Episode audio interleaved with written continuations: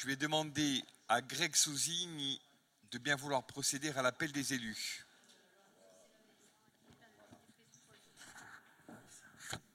Oui. Alors, Jean-Christophe Angelini, Michel Giraschi, Oui.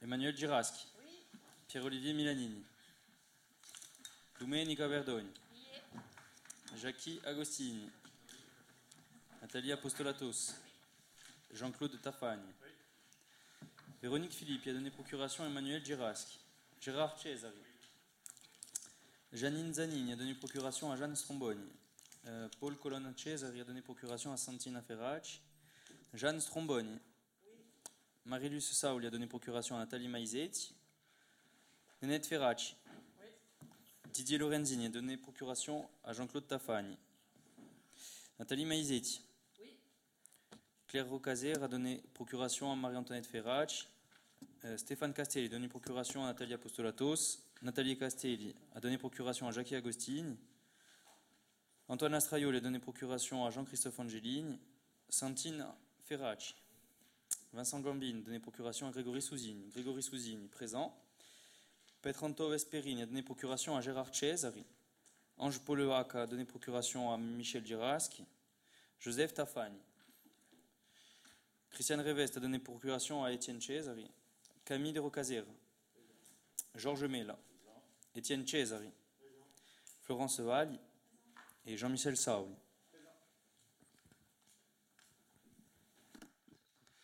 Merci. Donc, euh, le quorum est atteint. On va pouvoir euh, débuter donc nos, nos travaux. Comme à l'accoutumée, vous dire quelques mots rapides. Le premier d'entre eux euh, concernera, non pas de façon partisane orientée, mais au plan des principes, euh, l'élection d'hier. Euh, donc, un résultat est, intervenu euh, qui est en attente, hein, et notamment d'un second tour dimanche prochain. On n'est pas ici pour évoquer donc des questions de cette nature-là, sinon encore une fois sur un plan particulier qui tient à cœur donc à l'ensemble de, la majorité municipale et je crois pouvoir le dire hein, également à, l'opposition, euh, c'est celui de la participation. Euh, on en a parlé avec Camille, vers lequel je me tourne au, au bureau de vote et avec d'autres encore tout au long de, la journée.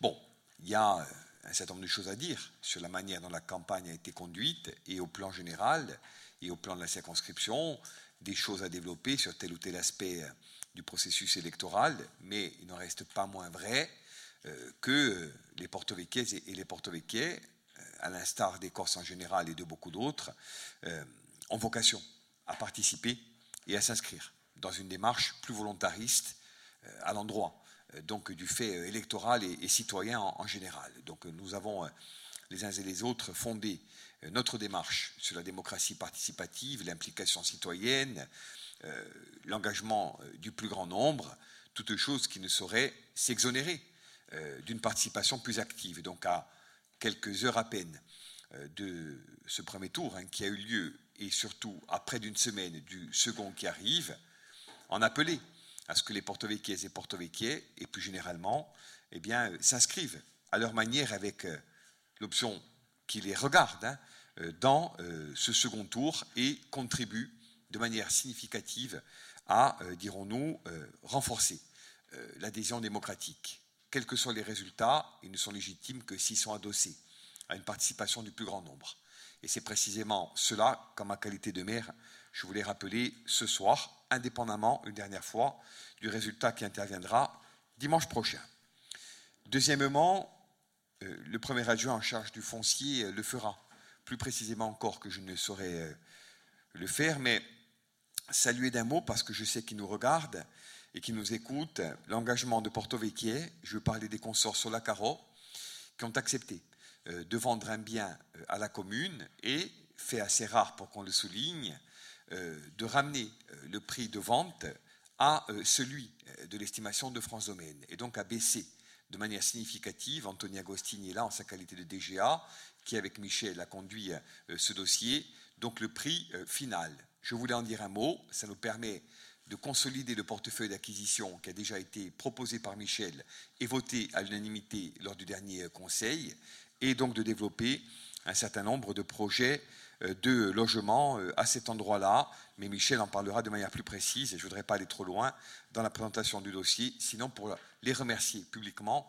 et au nom de la commune pour ce geste qui a été consenti.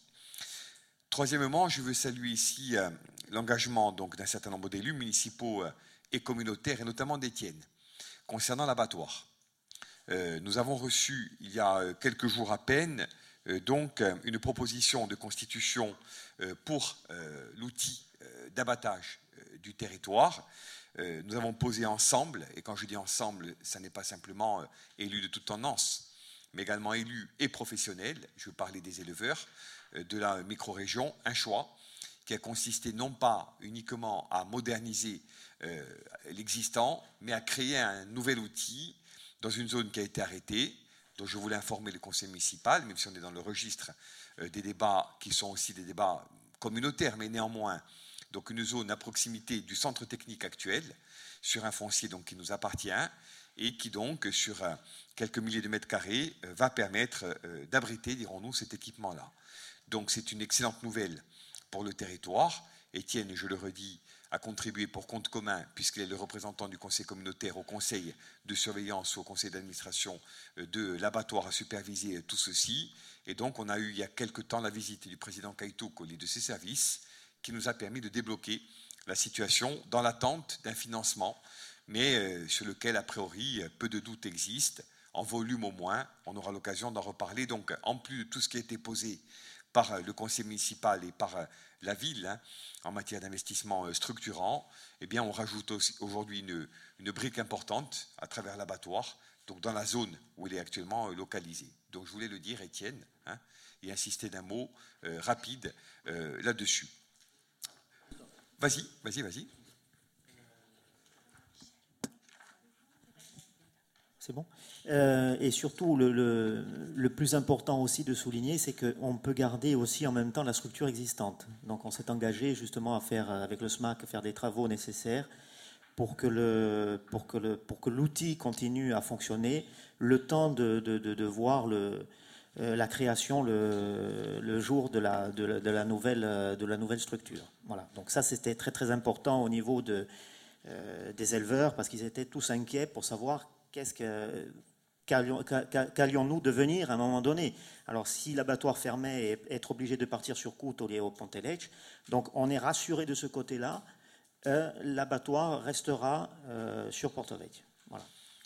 Oui, tu as très bien fait de le souligner, d'autant que l'an dernier, à la même époque ou un peu plus tôt, la crainte était fondée euh, d'une fermeture possible de, l'équipement.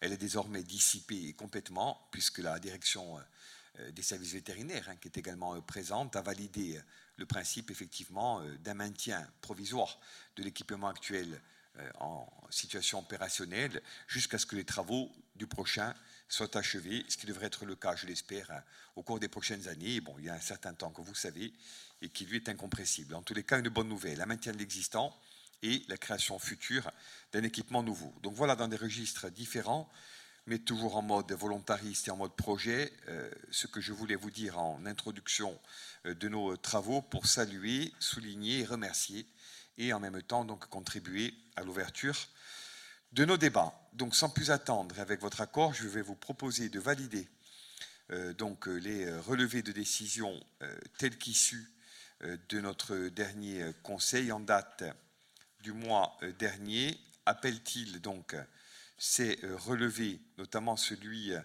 euh, donc, euh, au chapitre A des remarques. Vous les avez lues avec les rapports du Conseil. Très bien. Donc, qui est contre Qui s'abstient Qui est pour? Unanimité, merci. Deuxième compte rendu de décision, numéro 4, 2022. Appelle-t-il également des remarques particulières? Très bien. Donc, qui est contre Qui s'abstient Qui est pour? Merci. Je donne maintenant la parole à Jackie pour le chapitre 1 relatif aux finances et notamment au règlement intérieur de la commande publique avec ses annexes. Jackie. Merci Monsieur le maire. Bonsoir à tous. Donc ce rapport 1.1 concerne euh, la mise à jour du règlement intérieur de la commande publique et de ses annexes.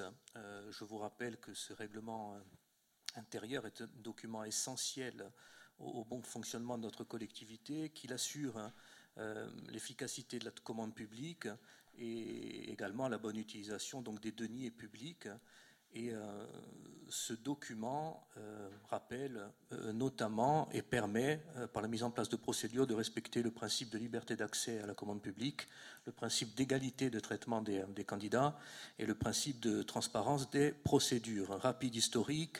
En février 2015, le conseil municipal avait adopté un premier règlement. Le code de la commande publique a évolué depuis. Et euh, donc on va mettre à jour ce règlement intérieur en fonction des modifications du code de la commande publique. Euh, alors on précise quand même que ça ne modifie en rien les modalités de passation prévues par le code. Le règlement ne modifie en rien ces modalités, mais clarifie l'application euh, de certaines règles imprécises du dit code. je vous rappelle, le la commande publique, dans certains de ses articles, donne une une ligne directrice et après euh, la collectivité peut adapter en fonction de son organisation, de sa structuration. Euh, donc, on souhaite, à travers l'adoption de ce document, euh, rappeler certaines règles applicables qui, au, marché public. Donc, je ne vais pas vous faire la, liste, mais comme je vous disais, la liberté d'accès à la commande, la nécessité, et on en parlera un peu plus tard lors du Conseil, de définir clairement le besoin euh, lorsqu'on lance un marché public, la prise en compte du développement durable, et notamment sur ce point-là, le règlement intérieur est plus précis que le précédent, puisque le Code de la commande publique, euh, notamment, était, euh, on va dire, rentré bien plus dans les détails. L'allotissement des marchés, le fameux sourcing ou sourçage, et nomenclature d'achat. Alors, une précision, euh, nous votons, enfin, nous proposons de, voter euh, aujourd'hui ce règlement intérieur en sachant qu'il sera sans doute euh, de nouveau remis sur cette table, sans doute en début d'année 2023, parce qu'il y a un gros travail qui est fait par les services, notamment sur la nomenclature d'achat pour définir encore mieux les besoins et définir encore mieux les procédures. On aborde également dans ce règlement euh, une définition des, règles de passation des marchés publics, euh, donc qui décrit les modalités de publicité de mise en concurrence pour les, MAPAS et les marchés à procédure adaptée, les critères de sélection de notation des offres, euh, les informations des candidats non retenus, les procédures de relance en cas de procédure infructueuse et les reconductions de marché ou les renouvellements de marché. préciser également que les modalités de fonctionnement de la CAO sont, jointes à ce règlement, euh, sont jointes à ce règlement intérieur. Euh, donc voilà, donc je ne vais pas vous faire la lecture euh, du règlement. Je suis, si vous avez des questions, évidemment, n'hésitez pas. mais l'ensemble, des, documents sont remis ou est remis en, annexe euh, du, présent rapport. Je tiens juste à préciser quand même, on en parlera aussi par la suite, euh, lorsqu'on abordera le, rapport sur la Chambre régionale des comptes, euh, on répond aussi par la mise à jour de ce règlement à une des recommandations de la Chambre régionale des comptes, et on verra que il y, a quelques recommandations qui ont été faites et l'objectif est d'y répondre et le plus rapidement possible également. Donc, par le vote de ce rapport, on répond déjà à une première recommandation de la Chambre régionale des comptes. Monsieur le maire. Ça fait écho euh, au rapport dont on parlera un peu plus tard hein, et qui regarde euh, l'examen par la Chambre régionale des comptes des, finances euh, et des sujets RH, notamment de la, commune, hein, sur une période relativement longue. Donc on est déjà dans la mise en œuvre des recommandations ou des rappels du droit tels qui nous, ont été euh, proposés, dirons-nous. Est-ce qu'il y a des questions sur ce rapport? C'est bon? Bon, Georges est là, qui a longuement participé à nos travaux en commission des finances, hein, et on a pu aborder l'ensemble de ces sujets. Mais bon, on est en conseil, donc s'il y a des, des demandes de précision complémentaires, c'est bon? Très bien. Donc on va pouvoir passer au vote. Qui est contre? Qui s'abstient? Qui est pour? Merci. Point 2, donc le PV de mise à disposition des biens meubles nécessaires à l'exercice de la compétence mobilité à la Comcom. C'est une formalité qui découle du transfert de compétences et qui doit être remplie après qu'on en ait délibéré. Jackie Euh, donc oui, transfert de compétences. Donc c'est le PV de mise à disposition des meubles nécessaires à l'exercice de la compétence mobilité à la communauté de communes du Sud Corse. Donc bref historique, euh, la communauté de communes euh, s'est prononcée en mars 2021 pour la prise de cette compétence. La commune, autour de cette table, on s'est également prononcé en faveur de, ce transfert. un arrêté préfectoral datant de début mars 2022 a été émis et porté modification statutaire de la communauté de communes du Sud-Corse.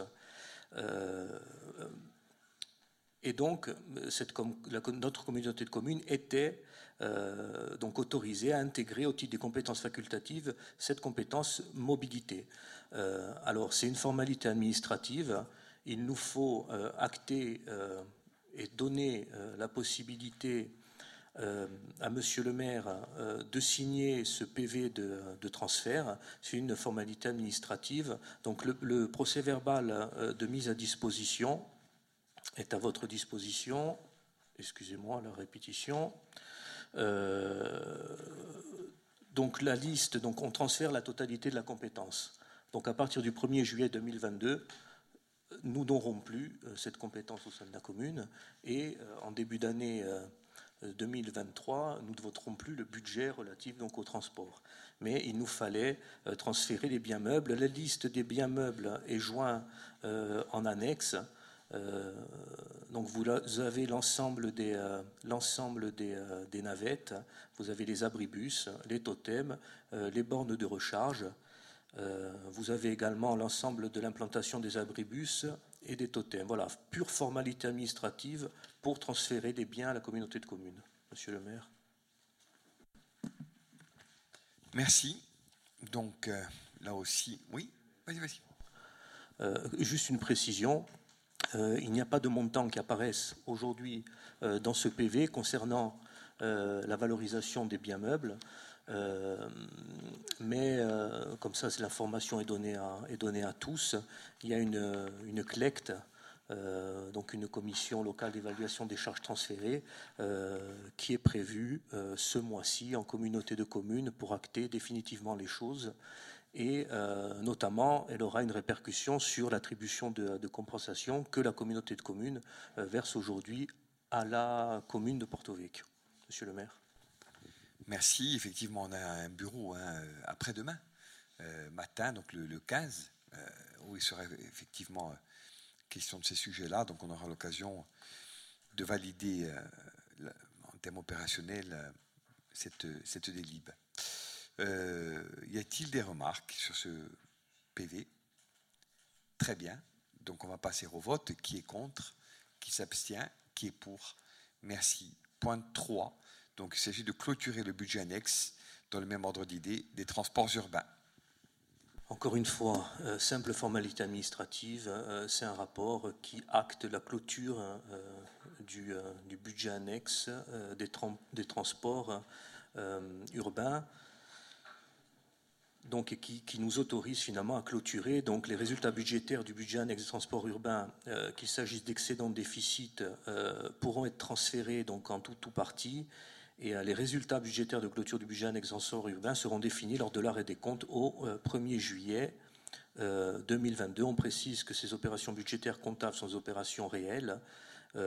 donc on clôture ce budget donc au 1er juillet 2022. À cette date, le comptable public procédera au transfert des balances du budget annexe des transports urbains vers le budget principal par opération d'ordre non budgétaire, puis à la bascule de ce budget vers le budget annexe des transports de la communauté de communes du Sud-Corse. Donc on vous demande encore une fois, une formalité, euh, d'autoriser la clôture du budget, euh, d'autoriser le comptable public à procéder au transfert des balances, d'approuver le, euh, le transfert total des résultats budgétaires de clôture du budget annexe au budget annexe des transports de la communauté de communes et d'autoriser le maire à entreprendre toute démarche pour signer les documents nécessaires à l'exécution de cette délibération. Monsieur le maire.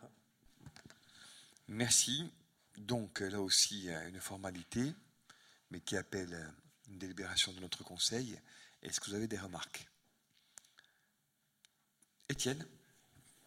Juste, euh, juste une question, moi. Au niveau du transport urbain, donc euh, parlant de la citadine, savoir si, s'il était prévu d'agrandir le circuit, je dirais, de la Citadine. Est-ce qu'on a prévu ça? Étant donné que sous l'ancienne, sous l'ancienne mandature, il était prévu d'agrandir le circuit en passant par la rocade. Donc, la rocade, je pense que ça s'arrête au, rond-point de Géant, Géant, Casino.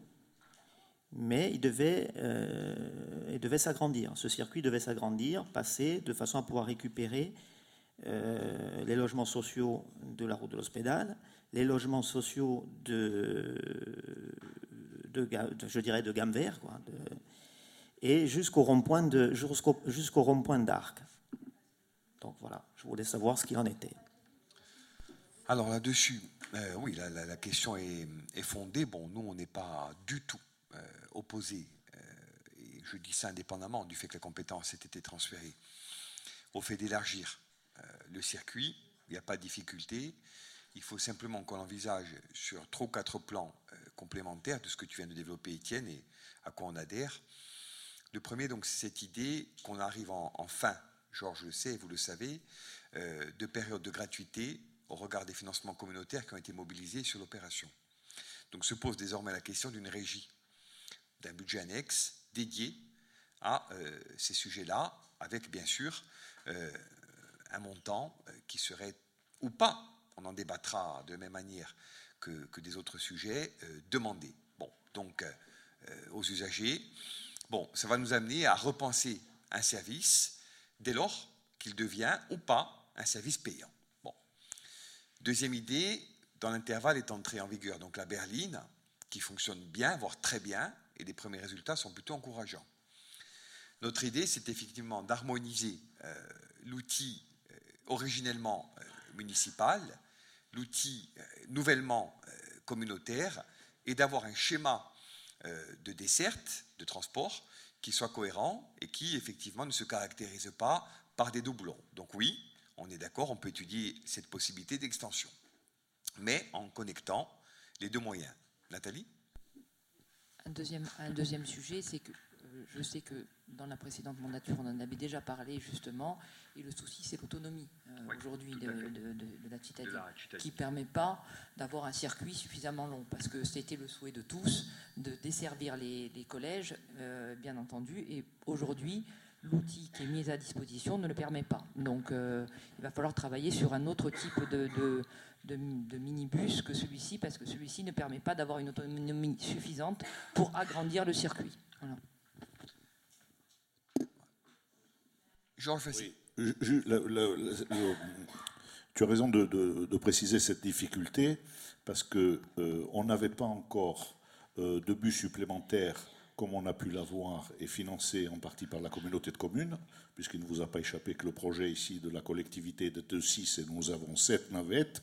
Ça, c'était le premier point.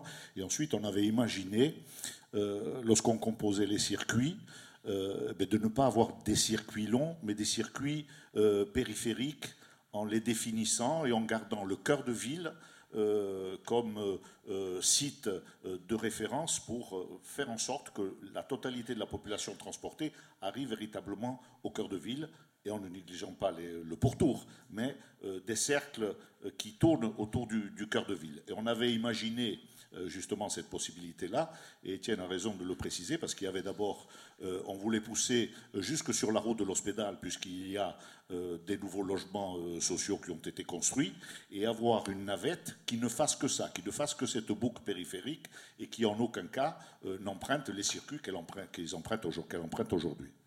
Mais c'est possible, mais il, faudra faire aboutir la réflexion qui avait déjà été initiée, c'est tout.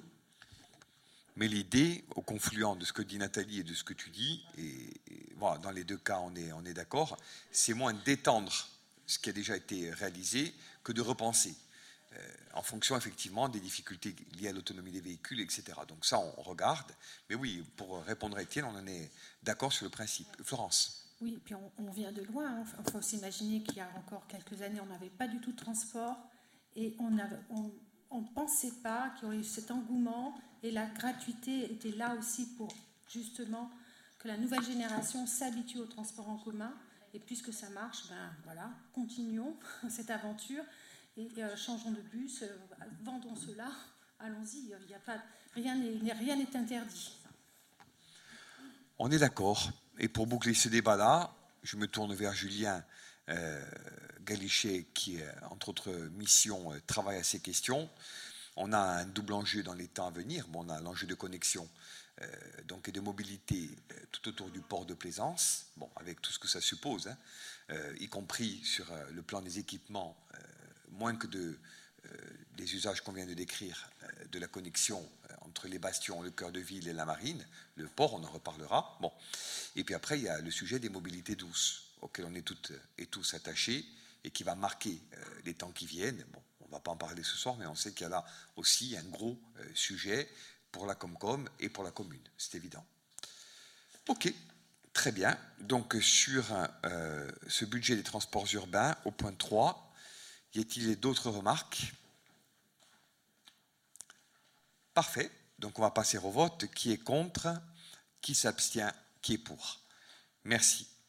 Point 4, donc, dont j'ai euh, appris euh, qu'il allait donner lieu, et tant mieux, à un débat, voire à des propositions euh, complémentaires ou alternatives, auxquelles on est naturellement tout à fait ouvert. institution de la taxe locale sur la publicité extérieure. Donc Jackie, en sa qualité d'agent en finance, comme il a fait en commission d'ailleurs, va en préciser les termes. Merci, Monsieur le maire. Donc, effectivement, dans ce rapport, on vous propose euh, la mise en place et euh, la définition de la tarification de la taxe locale sur la publicité extérieure, TLPE, donc pour l'année, à partir de l'année 2023. Euh, pour la mettre en place en 2023, il faut délibérer avant le 1er juillet 2022 donc comme c'est quelque chose de, nouveau, je vais, euh, je vais, me permettre de, rentrer dans le détail et, de lire le texte qui vous est proposé. Euh, c'est une loi qui est appliquée dans bon nombre de, communes françaises et sur notre territoire également. Euh, elle a été instituée en 2008. elle est issue de la loi de, modernisation de l'économie. Et en fait, elle remplace trois taxes qui existaient donc avant 2008 les communes euh, ou les établissements publics, les EPCI, établissements publics de coopération intercommunale, peuvent, donc par délibération prise avant le 1er juillet de l'année précédente, c'est de l'imposition, instaurer une taxe locale sur la publicité extérieure.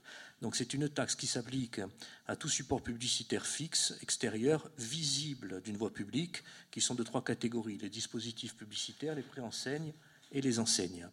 Euh, alors il y a certains cas euh, qui peuvent être euh, certaines fois, certaines, euh, dans certains cas, ça peut être exonéré, on peut être exonéré de cette taxe, excusez-moi, euh, et notamment les dispositifs ou supports suivants, les supports dédiés à l'affichage de publicité non commerciale, les dispositifs concernant les spectacles, les supports prescrits par une disposition légale ou réglementaire, les panneaux électoraux par exemple, ou imposés par une convention signée avec l'État,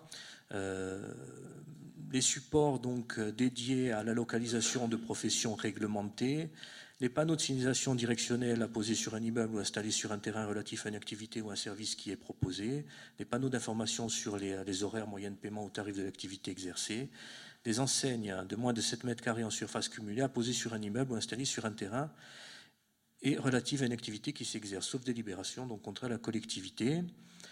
Euh, le montant de la TLPE peut varier euh, et varie selon les caractéristiques des supports publicitaires et la taille de la collectivité. Alors, le, Code général des collectivités territoriales fixe euh, des tarifs maximum de base. Donc, vous voyez il y a le mode de calcul euh, qui est joint au, présent rapport. Hein. Euh, les tarifs maximums font l'objet de coefficients multiplicateurs en fonction du support et de la superficie. Donc vous voyez, c'est détaillé, euh, les enseignes, les dispositifs publicitaires préenseignes non numériques et les dispositifs publicitaires préenseignes numériques. En fonction des, des superficies, vous appliquez le tarif maximal euh, de base. et il est possible de fixer des tarifs inférieurs aux tarifs maximaux euh, de base. C'est le choix qu'on a fait. Donc vous voyez les tarifs qui apparaissent euh, sur la page 2 du, présent rapport. donc on est 20% en dessous des tarifs, on va dire des tarifs maximaux de base. On a décidé de ne pas appliquer d'exonération de réfaction sur ces ces tarifs et l'encaissement de ces, ces recettes donc, euh, euh, interviendront et s'effectuera euh, sur le compte 73-68, donc ce compte taxe locale sur la publicité extérieure. Donc on propose au présent conseil municipal d'instituer cette taxe, mais à partir du 1er janvier 2023. Monsieur le maire. Merci. Donc voilà, vous l'avez compris, l'idée c'est moins euh, de taxer, entre guillemets, euh, ces et ceux qui investissent, qui créent de l'activité et qui de fait ont aussi besoin d'une visibilité commerciale, euh, que de générer dans des proportions acceptables des recettes complémentaires. Bon. néanmoins, le débat est ouvert et on est preneur de développement autre. Jackie? Ce n'est pas rétroactif. C'est-à-dire, ça va s'appliquer maintenant tout ce qui est aujourd'hui, mais je, tiens à préciser pour pas qu'il y ait de, de, débat par la suite. Très bien. Florence. Alors, euh, je voudrais quand même euh, vous faire un, petit historique au fait de, cette, euh, de ce travail précédent, au fait, sur la mandature précédente. quand on a lancé le projet et l'étude du règlement local de publicité, le bureau d'études, tout de suite, nous a appâtés, c'est peu dire, parce qu'il est vrai que sans règlement local de publicité, c'est comme pour une maison qui n'a pas de permis, on peut quand même lui, appliquer une taxe d'habitation. Et eh ben, une publicité illégale, on peut lui appliquer cette taxe. Donc, la difficulté pour nous, et on avait fait ce choix, c'était d'abord de mettre en place ce règlement local de publicité pour que les choses soient très claires au fait vis-à-vis de notre population économique en fait. Car si on applique une taxe, sur un panneau de publicitaire qui est illégal au niveau de la loi, euh, c'est difficile de revenir après. Alors que si on a un règlement local de publicité, ça permet à tous ces acteurs économiques d'avoir un délai de deux ans pour appliquer au fait le règlement local de publicité. Et nous, on pourrait aussi s'engager. Pour, pourquoi fait cette taxe? Pourquoi cet argent? Est-ce qu'on le met dans le pot commun ou est-ce qu'on ne va pas plus loin? C'est-à-dire aider les associations euh, des commerçants qui, au fait, tient essentiellement par du bénévolat. Pourquoi pas nous monter un office du commerce, comme on a monté un office du tourisme, et aller plus loin pour accompagner le monde économique. Où je suis aussi un peu réticente, ce qu'il faut comprendre, c'est qu'on sort du Covid, on sort de dix ans quand même compliqués sur la commune entre la taxe des poubelles qui a énormément augmenté, la taxe sur l'eau. On a tous joué le jeu, les socioprofessionnels, et surtout, moi j'en parle au niveau de l'hébergement. Là, quand on met sur notre rapport taxe sur la publicité, on pense que c'est que les grands panneaux publicitaires qui vont être taxés. Mais non, c'est toutes les enseignes, toutes les petites préenseignes. Tout, la moindre activité économique sur notre commune aura une taxe. Cette taxe supplémentaire. Il faut qu'on l'accompagne, il faut qu'on explique qu'est-ce qu'on va en faire. Je pense que voilà, voilà un peu ma, réflexion. Et puis pour, que la réflexion soit plus aboutie, euh, là on avait eu une démarche aussi qui avait été différente, c'est que, euh, et c'est celle à laquelle je faisais allusion le jour en commission des finances, mais on n'avait pas euh, l'ensemble des informations nécessaires, et puis moi ça m'avait échappé, c'est que sur les panneaux, les 4 par 3, pour les grandes enseignes, ce ne sont pas directement les exploitants de magasins qui les payent et qui vont payer directement à la collectivité, mais c'est quelque chose qui est déjà pris euh, sur leur campagne publicitaire annuelle. Donc pour eux, c'est neutre. Alors que pour les petits, ça ne va pas être neutre. Donc moi, je pense que, euh, d'ailleurs, je l'ai dit en commission des finances, c'est une bonne chose, parce qu'il ne faut pas se priver de, de financement quel qu'il soit, si petit soit-il. Mais peut-être faudra-t-il créer une, commission qui voit ça de, façon beaucoup plus élargie, même si on est pris par le temps. Hein. Euh, puisqu'on a vu euh, avec Jackie que ce n'est pas ce qui va euh, pénaliser la collectivité, mais peut-être que le fait d'associer un plus grand nombre nous permettrait véritablement d'entrer dans les détails sur certaines choses et voir un petit peu les taxations que les personnes, en l'occurrence, pourraient supporter, et celles qui seraient exemptes, et c'est celles dont je viens de parler, et qui sont au bout du compte celles qu'il faudrait viser.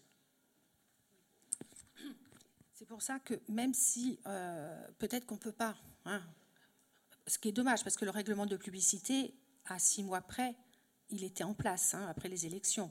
Bon, le Covid a un peu perturbé les choses. Il faudrait savoir si cette étude, si cette, euh, ces, études, on l'a financée quand même, c'est un peu dommage parce que ça a coûté de l'argent.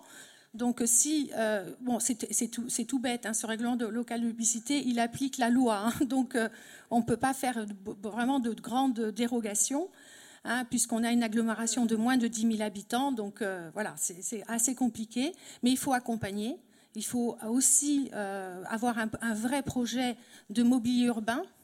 C'est vrai que là, on vient de voter que ça passait sur l'interco au niveau des abribus, alors que il faut euh, justement qu'on qu'on ait des accords avec ces entreprises pour qu'elles aient euh, une ressource. Hein, voilà. Donc c'est vraiment assez tout s'enchevêtre.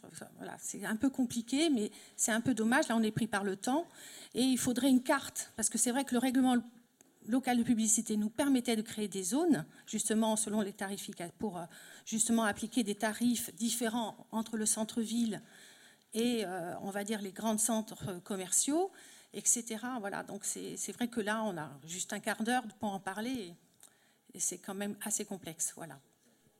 Alors, sur le règlement local de publicité, puisque c'est très lié, Nathalie. Alors, juste euh, une chose pour, euh, pour rassurer quand même Florence, notamment, il n'y a pas de souci, euh, il n'est pas, pas perdu. Il y a une étape, en effet, qui avait été franchie. on est quand même un petit peu tu es très optimiste quand tu dis qu'il reste que six mois parce qu'on on en était un petit peu loin. L'enquête publique, elle était, à, mon sens, un peu incomplète et donc les services nous ont fait un rapport par rapport à ça.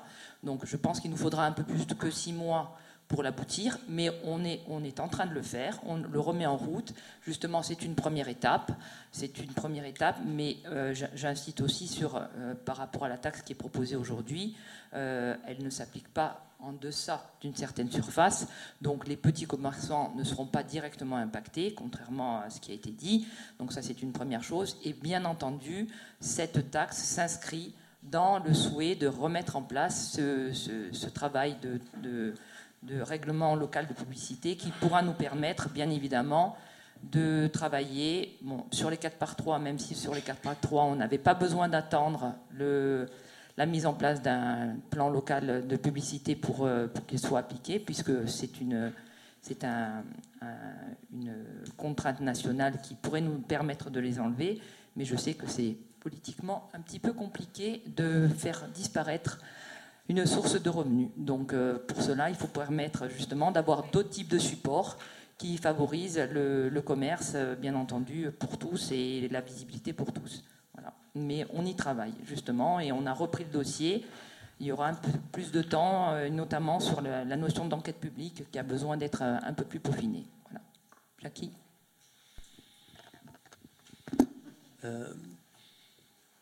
Déjà, pour répondre à Florence, parce qu'elle parlait peut-être de tarifs différents en fonction de la zone, je crois que ce n'est pas possible.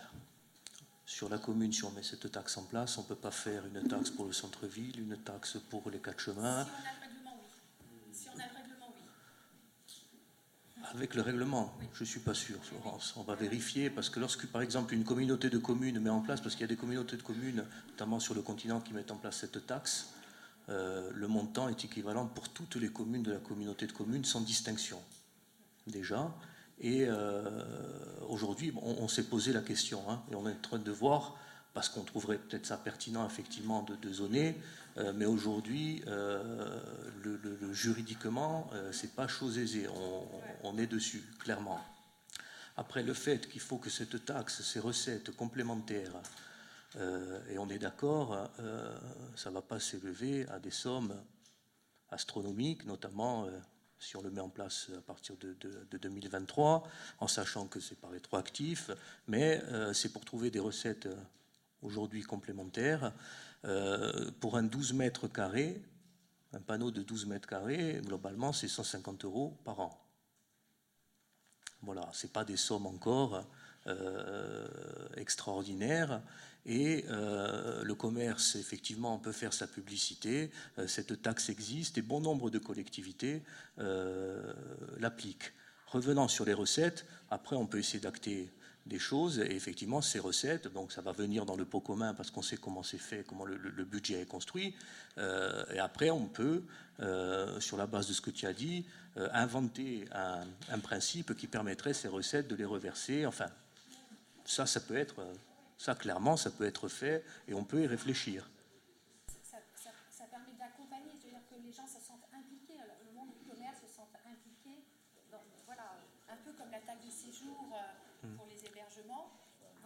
Après, ce qui est compliqué, euh, c'est que c'est très variable suivant les années. Ça va être en fonction des enseignes. Donc, euh, je, clairement, hein, je vais être franc avec vous, j'ai pas d'idée sur ce que ça peut rapporter. Je sais que ça va pas rapporter énormément. Mais, nous, euh, parlait, le bureau d'études nous parlait, ils avaient fait une estimation puisqu'ils avaient relevé la, et ils avaient une évaluation à 360 000 euros. Donc Effectivement. Cette, taxe par an. Ah oui, oui. Non, non, mais pour te dire, le bureau d'études, avec le, ils avaient mis à, chaque chiffre, à chaque panneau. Donc c'est vrai que quand on, voit, c'est euh, bien sûr, hein, ça paraît, ça paraît euh, énorme. mais exactement, exactement. Mais si tu veux, c'est difficile de taxer, de ne pas avoir une pédagogie avant avec le règlement local de publicité leur donner une garantie de deux ans pour se préparer à démonter les panneaux. Euh, tout est bien, euh, on va dire, organisé, on va dire, pour le commerçant.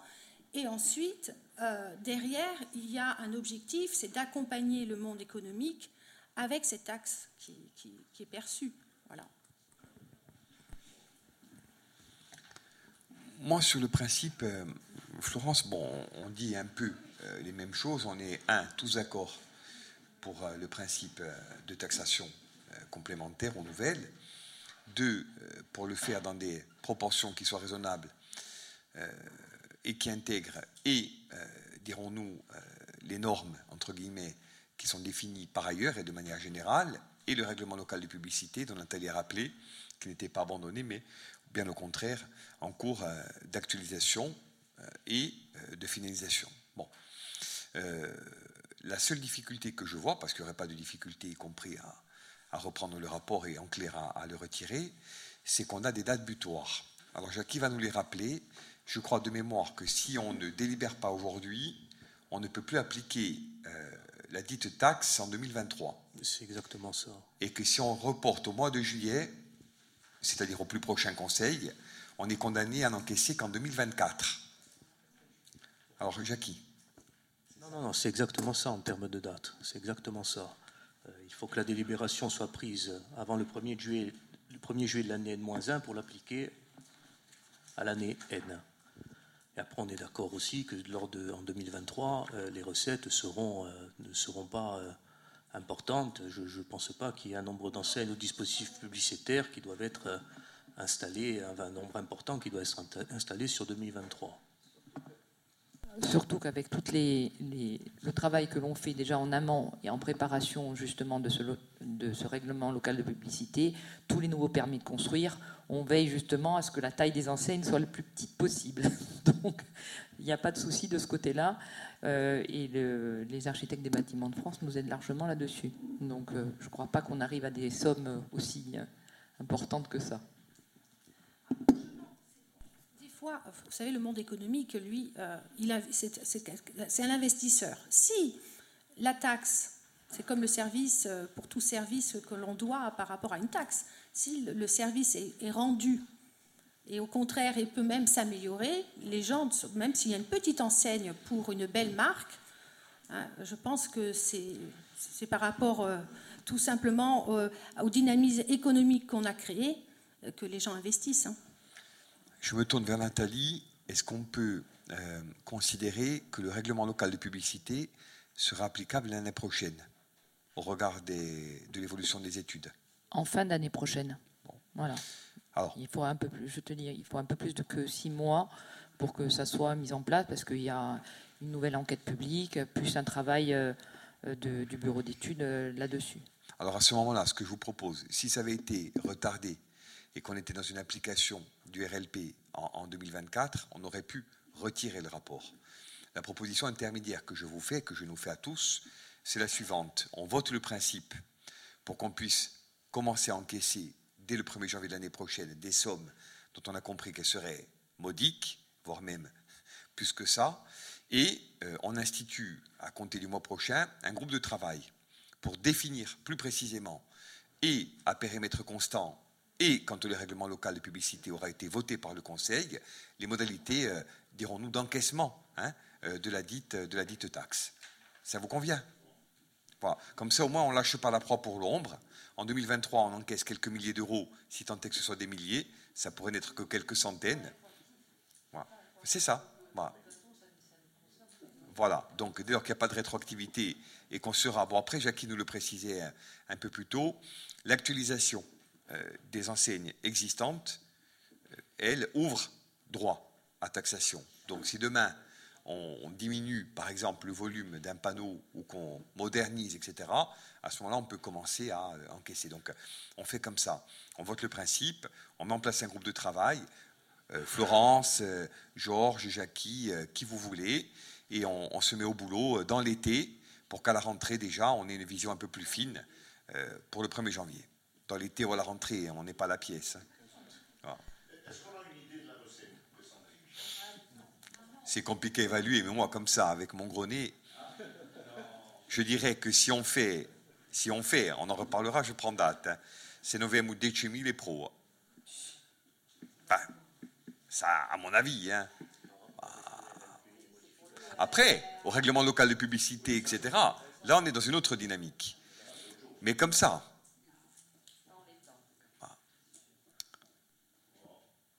OK Allez. Parfait.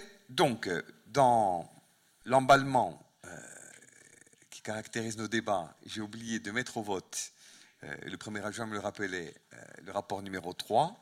Donc, je vous propose qu'on vote d'abord la clôture du budget des transports urbains. qui est contre Qui s'abstient Qui est pour Merci. Et maintenant, donc, avec cette proposition actualisée de création d'un groupe de travail. Ce rapport numéro 4, qui est contre, qui s'abstient, qui est pour. Merci. Donc, on va maintenant euh, aborder euh, les deux derniers rapports du volet finances du Conseil municipal de ce soir, qui sont d'une part la présentation du rapport d'observation définitive de la commune tel que réalisé par la Chambre régionale des comptes, la période sous revue, euh, courant de 2013 à 2019, je crois, hein. et euh, ensuite 2020. Et ensuite, on aura donc, en écho au débat qui a déjà eu lieu au Conseil communautaire lors de sa dernière réunion, la même chose sur la communauté de communes. C'est une formalité obligatoire, puisqu'en plus du débat organisé au sein du Conseil communautaire, les communes membres de l'Interco ont l'obligation donc d'en faire de même. Sur le rapport, donc euh, moi je voudrais d'abord euh, dire les choses de manière euh, très claire, comme, comme d'habitude, sans langue de bois et sans périphrase.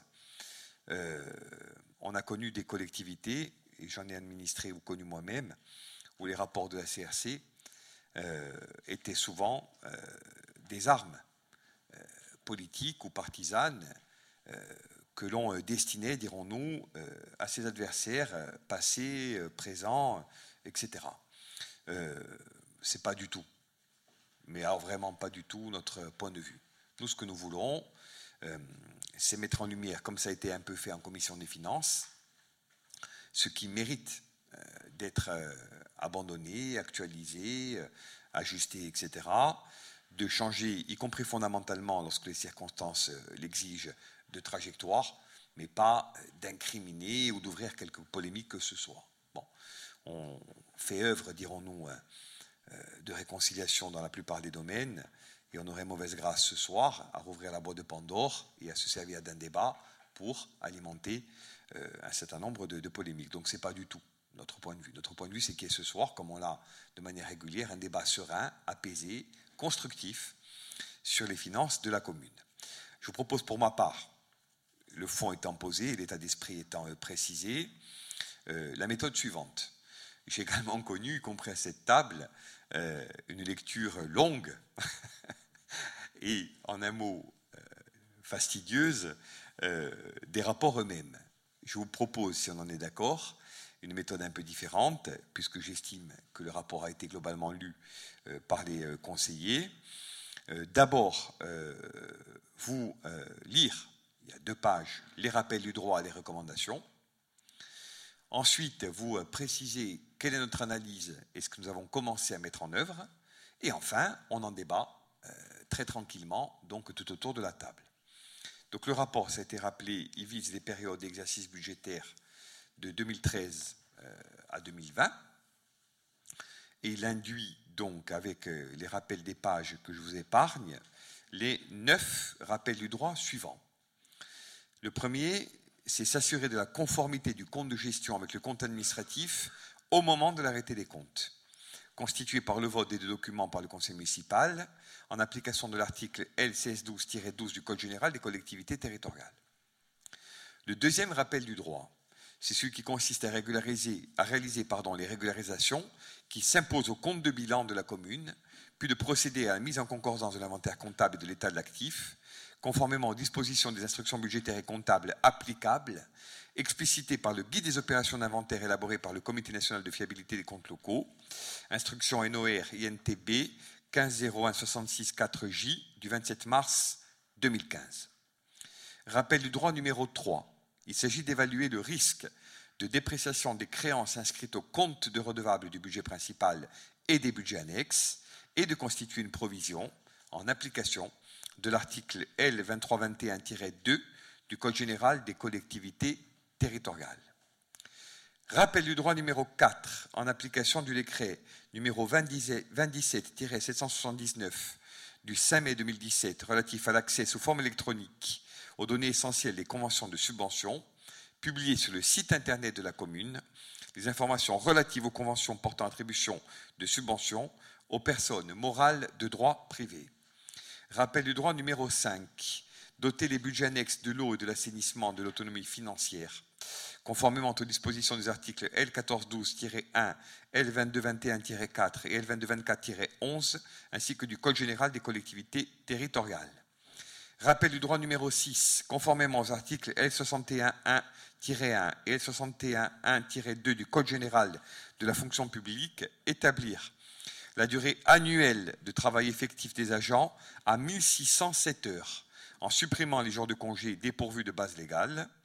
Rappel du droit numéro 7, attribuer les jours de fractionnement aux agents de la commune conformément aux dispositions prévues à l'article 1er du décret du numéro 85-1250 du 26 novembre 1985. Rappel du droit numéro 8. Adopter la délibération relative à l'organisation des astreintes, conformément à l'article 5 du décret 2001-623 du 12 juillet 2001. Rappel du droit numéro 9. Enfin, mettre en place un décompte automatisé du temps de travail en application de l'article 2 du décret numéro 2002-60 du 14 janvier 2002. Donc voilà pour les rappels du droit. Pour les recommandations, donc la première, c'est celle qui va consister à mettre en œuvre des actions visant à prévenir les risques professionnels et à réduire les absences pour maladies ordinaires pouvant en découler, ainsi que celles consécutives aux accidents de travail, événements contre lesquels il est devenu urgent d'agir. Recommandation numéro 2, structurer le service de la commande publique afin de centraliser la fonction achat et de sécuriser les procédures de passation et d'exécution de nos marchés. Enfin, recommandation numéro 3, mettre à jour le guide des procédures internes de la commande publique et en garantir la bonne mise en œuvre. En termes d'analyse, Jackie et d'autres euh, interviendront et compléteront. Quels sont, de notre point de vue, indépendamment du caractère juridique ou technique et du distinguo recommandations, rappel du droit. Les enseignements saillants de ce rapport. Ils sont pour nous au nombre de trois ou quatre à titre principal et chacun donnera sa lecture de manière plus fine. La première idée, elle relève pour nous euh, d'une forme de fiabilité des comptes. Et je parle de fiabilité des comptes et non pas d'insincérité budgétaire. Fiabilité au sens de l'historique de la dette, notamment, au sens du rattachement d'un certain nombre de créances et au sens de la porosité excessive entre les budgets annexes et le budget principal, y compris euh, du point de vue euh, des emprunts contractés au titre des opérations voulues par l'un et payées au titre des recettes générées par l'autre ou par les autres. Bon. Ce sont trois éléments constitutifs, non pas, je le redis, d'une sincérité particulière ou générale, mais d'une fiabilité relative des comptes de la commune, dans un moment où on le sait, y compris en prévision du passage à une nomenclature comptable nouvelle, sur laquelle déjà euh, nous euh, travaillons, dans un moment où euh, on a besoin de consolider l'ensemble des données budgétaires relatives à la commune et où des budgets annexes vont évoluer de manière fondamentale. Je vais en citer deux. Le premier, c'est le budget au assainissement, dont on sait qu'il sera transféré avec les compétences dédiées, si d'ici là les choses ne sont pas remises en cause, à l'horizon 2026 à la communauté de communes. Et euh, la deuxième, je me tourne de nouveau vers Julien et vers l'ensemble de l'équipe, c'est le budget annexe du port de plaisance, qui va passer euh, d'un million et demi, euh, en gros, de recettes en moyenne à 6 millions et demi, 7, 7 et demi en fin de travaux, au moment, on pourrait en dire un mot d'ailleurs, où nous aurons à commencer à payer capital et intérêt sur l'opération, en même temps qu'à exploiter un port qui sera doublé et qui euh, intégrera également en termes de recettes euh, et euh, celles qui seront issues du parking que nous voulons garder dans le gérant direct de la commune et celles qui relèveront notamment des baux commerciaux. Donc, une exploitation nouvelle qui va multiplier par 4 ou 5 le montant ou le volume, dirons-nous, de l'actuel budget annexe du port de Plaisance. Donc, pour ces raisons-là et pour d'autres, distinguer plus nettement les choses et objectiver, euh, préciser euh, l'histoire, l'historique euh, du passif communal pour aboutir à une trajectoire de correction plus ajustée et correspondant davantage à une forme de modernité comptable et, et budgétaire.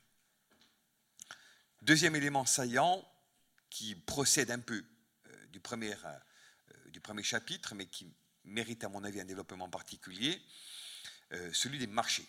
Bon, on le sait, on a euh, historiquement euh, un défaut de structuration du service de la commande publique, avec des avenants à un rythme très soutenu, jusqu'à dénaturer, entre guillemets, l'économie générale du marché, ce qui, vous le savez, est proscrit de manière générale. On a régulièrement euh, des dépassements euh, d'enveloppe et euh, surtout une structure, dirons-nous, de financement de nos projets qui, en, corollaire, n'a pas été assez performante. Bon, donc il faut reprendre tout ça d'un commun accord et imprimer.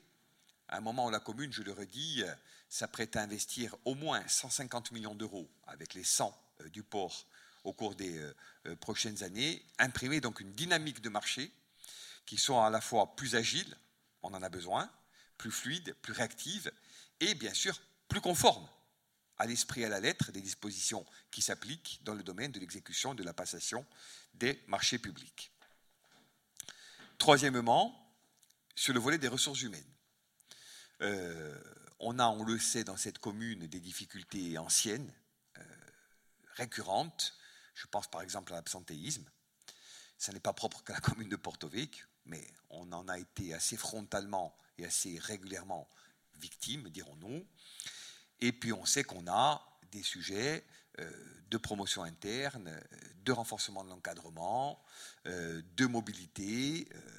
Au moment où les communes dialoguent entre elles de manière plus fine, y compris au sens du transfert des compétences et des moyens qui vont avec en termes de ressources humaines, il faut finir de régler un certain nombre de sujets. Donc c'est ce que la euh, Chambre met en exergue du point de vue, pour ce qui est du premier sujet, euh, des trois ou quatre euh, rappels du droit. Pour ce qui regarde donc le second sujet du point de vue des rappels du droit, cinq, dirons-nous, et pour ce qui concerne enfin l'ensemble des autres, ainsi qu'une bonne partie des recommandations dans le domaine des ressources humaines notamment, les tout, les tout derniers points. Donc, pour toutes ces raisons-là, et au moment où depuis euh, deux ans maintenant, nous essayons euh, d'imprimer ce qui est légitime pour une majorité nouvelle, mais en concertation permanente avec l'ensemble du Conseil, opposition euh, comprise, une autre dynamique budgétaire. et toute majorité, je le redis, à notre place en ferait autant. il faut donc qu'on se serve de ces rappels du droit, des recommandations, des débats entre nous, qu'ils aient lieu en commission des finances ou en conseil municipal ce soir, pour avancer et évoluer donc de ce point de vue-là. Nous avons donc aujourd'hui un certain nombre d'actions euh, qui ont été euh, engagées ou qui sont donc sur le point euh, de l'être, et nous vous proposons un calendrier de mise en œuvre qui vient consolider notre volonté politique de tenir compte de ces rapports, des rappels du droit, des recommandations, et euh, donc euh, qui vient également euh, dire notre souhait, d'ici à la fin de la mandature, de bénéficier d'une nouvelle dynamique dans le domaine des finances communales et des opérations budgétaires. Donc sur le premier rappel du droit, bon, on a commencé, Madame la DGS, à organiser des travaux collaboratifs avec la trésorerie. L'idée, c'est d'assurer la fiabilité des documents qui sont portés au vote et la délibération euh, du Conseil. Euh, on a démarré donc euh, dès 2021. On a vu la comptable publique quatre fois par an et on a des points mensuels avec donc la conseillère aux décideurs locaux. Pour ce qui est de la réorganisation menée au sein de la direction des finances, elle est de notoriété publique. Elle a même été sous la conduite opérationnelle et politique de Jackie, en liaison bien sûr avec la DGS et l'ensemble de l'exécutif et de la euh, majorité. Donc on a aujourd'hui avancé sur la fiabilisation de nos comptes, notamment avec le cabinet EXCO et le passage programmé à la M57 qui sera effectif, je veux le rappeler ici, parce que c'est euh, une forme de rupture euh, d'un point de vue comptable, au 1er janvier 2023. Donc c'est demain matin. Si d'ici là, les textes applicables n'évoluent pas, on nous laisse entendre qu'on pourrait aller peut-être vers un report de l'application de la dite euh, décision, plutôt à 2024, mais déjà qui en a parté, mais on considère que la deadline qui a été arrêtée est la bonne, et euh, jusqu'à euh, décision contraire, on va donc se mettre en ordre de marche, on a commencé dans ce cadre-là. Dès lors, donc, il y a une revue de contrôle interne qui est assurée par ce cabinet et parallèlement un audit des process comptables et financiers.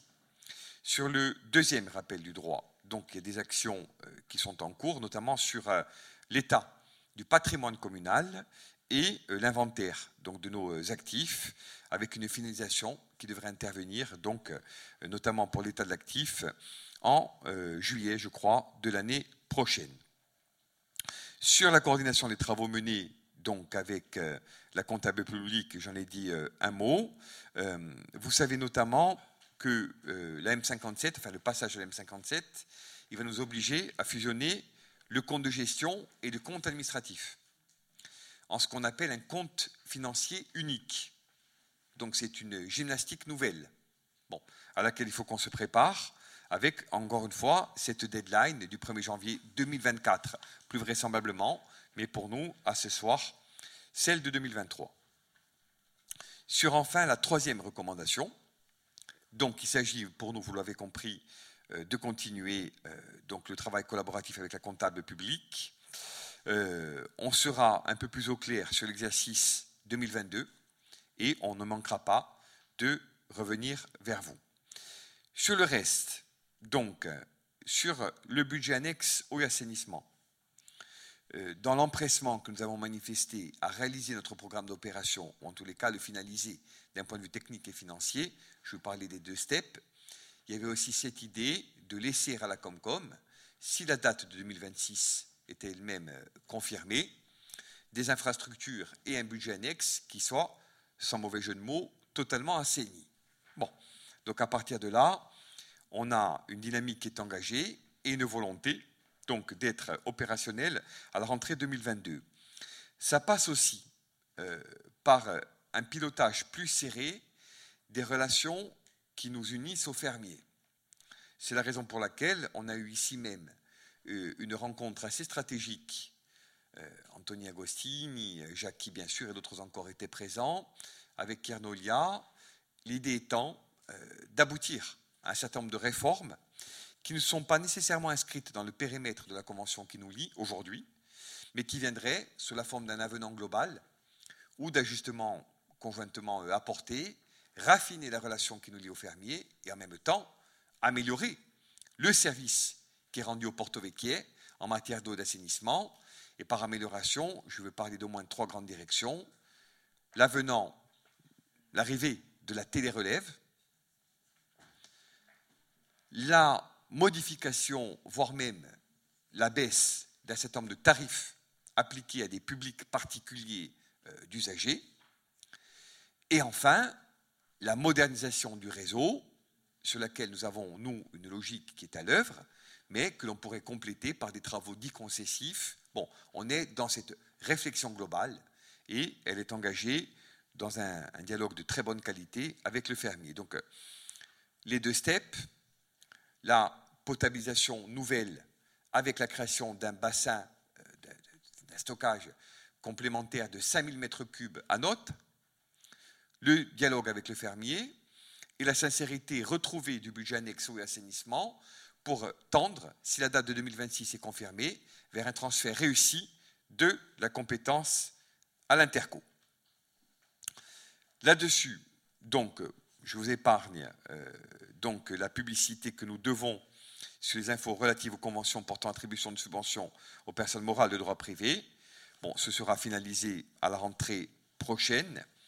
Et sur les éléments saillants qui vont concerner la commande publique, euh, nous avons à cœur de nous donner ou de nous doter d'un nouvel outil de, gestion hein, de la commande publique, en lien notamment avec la DSI, puisque ça passe aujourd'hui encore davantage qu'hier, par une centralisation des données et par, de fait, euh, un outil informatique beaucoup plus performant pour toutes ces raisons-là. Le réglementaire de la commande publique, on en a parlé, donc il y a un rapport qui vous a été euh, proposé.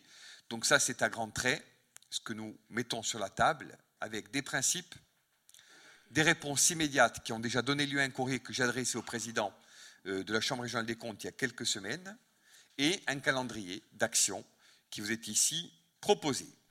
Sur les euh, trois ou euh, quatre derniers points qui vont regarder les ressources humaines, donc nous avons déjà euh, régularisé le nombre de jours de congés exceptionnels, puisqu'on en a délibéré formellement, avec donc cette idée que nous avions eue,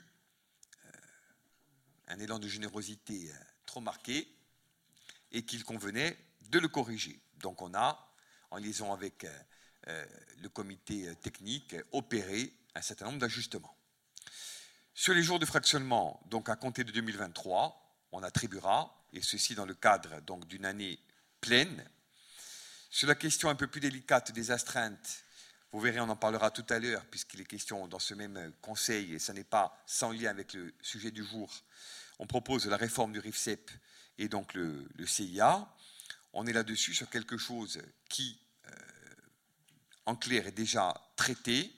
Et nous voulons, sur l'année 2022, euh, finaliser totalement cette réflexion sur laquelle déjà euh, des réponses ont été apportées. Idem, donc, sur les heures supplémentaires.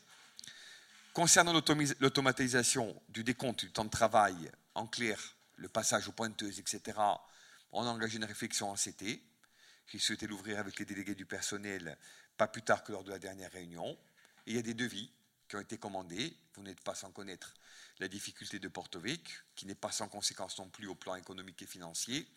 C'est qu'on a un éclatement des polarités avec un hôtel de ville, une communauté de communes.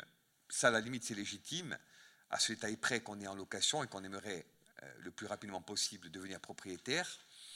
Donc des finances, des ressources humaines, un état civil, une police municipale, etc., qui sont éclatés, qui donnaient lieu jusqu'à une période récente au paiement de loyers qu'on a rationalisé, Nathalie, nous toutes et tous, et qui aujourd'hui, euh, bien qu'étant moins coûteux pour le contribuable porto-véquier et pour la commune, n'en sont pas moins aussi gênants en termes d'opérationnalité et euh, d'équité ou de fluidité dans l'accès aux services publics.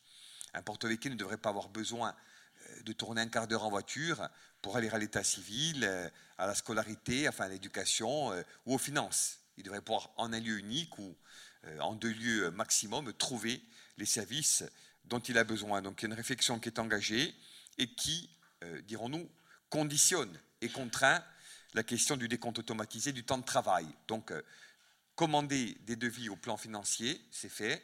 Euh, finaliser ou engager une réflexion sur le plan technique et organisationnel, c'est également fait. Mais la discussion de ce soir n'interdit pas, au contraire, elle est même dédiée à ça, qu'on aille plus loin. Sur les risques professionnels, idem, donc il y a le document unique euh, d'évaluation des risques professionnels d'ici à la fin de cette année et cette volonté claire et puissante que nous avons de lutter pied à pied contre l'absentéisme et euh, de favoriser tout type de mesures pouvant permettre de rationaliser ce poste. L'idée, on est clair, n'est pas de chasser de façon excessive sur des terrains qui ne nous regarderaient pas, les accidents du travail, etc., sont le lot de toutes les collectivités publiques, il n'y a pas de problème. Ce qui est problématique ici, c'est à la fois l'historicité et le caractère massif qu'il faut traiter.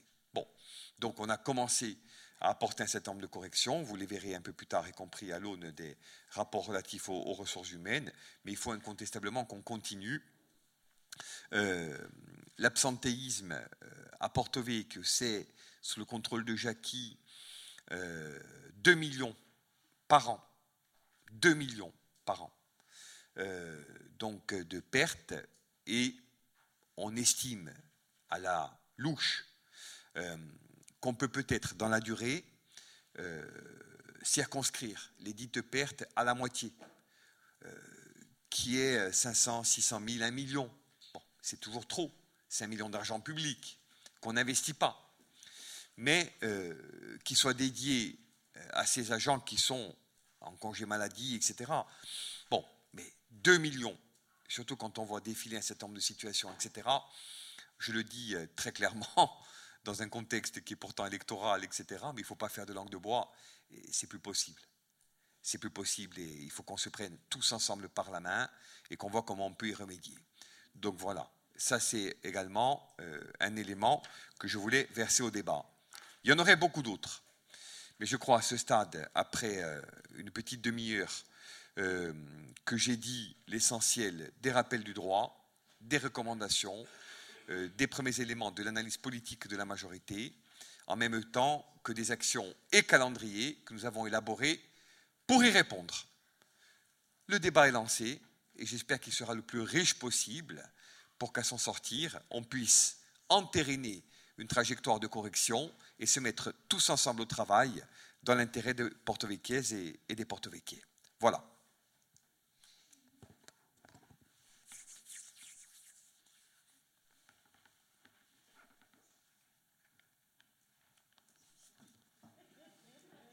Ne vous battez pas.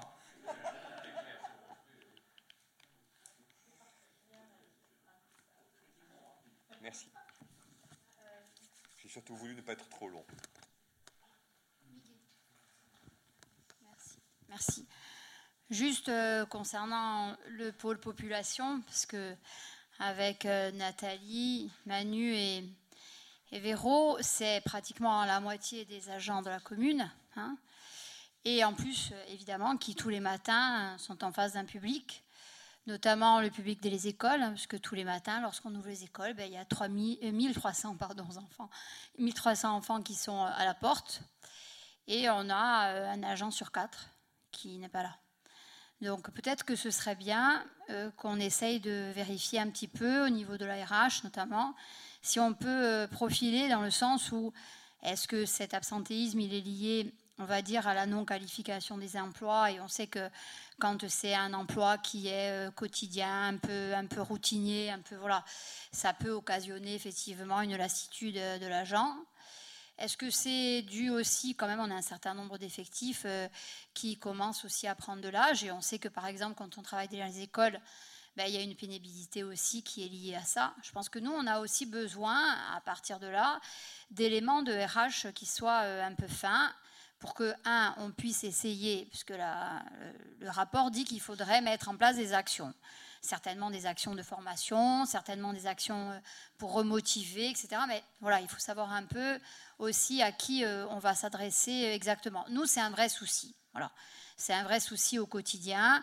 Ça demande euh, des personnels qui gèrent en plus, parce que là, ne sont mentionnés que les gens qui sont absents. Après, il y a aussi les gens qui traitent les absences des gens.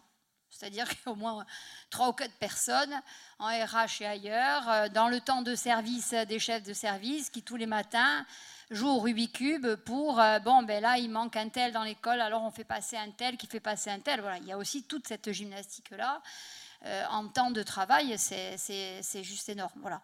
Donc c'est vrai que nous, on est preneurs parce que franchement, ben, le public forcément n'est pas satisfait. nous, on a forcément aussi des enfants qui à un moment donné en pâtissent et on a des difficultés, y compris lorsque c'est possible. Euh, de recruter pour remplacer, hein, parce qu'après, la commune, elle n'a pas non plus un vivier, on va dire, de ressources humaines extensibles, donc ça pose aussi euh, souci.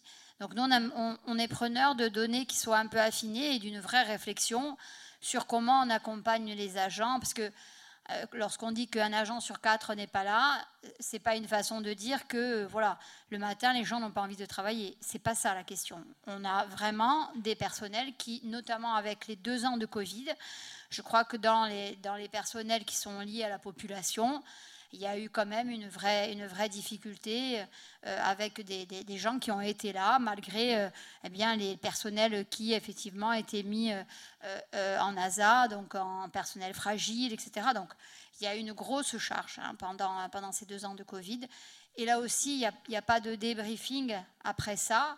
Et il peut y avoir aussi, euh, on dira en, cascade, comme ça, une fois que le retour à la normale est intervenu, des agents aussi qui tout d'un coup ont une, ont une baisse et on pourrait aggraver encore un peu plus euh, l'absentéisme. Voilà.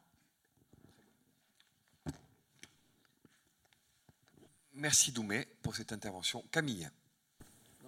Juste un mot, euh, parce que bon, c'est pas propre à Porto Vecchio. Bon, c'est un mal endémique, euh, je ne vais pas reprendre Imantini, mais bon, euh, c'est connu par ailleurs. Bon.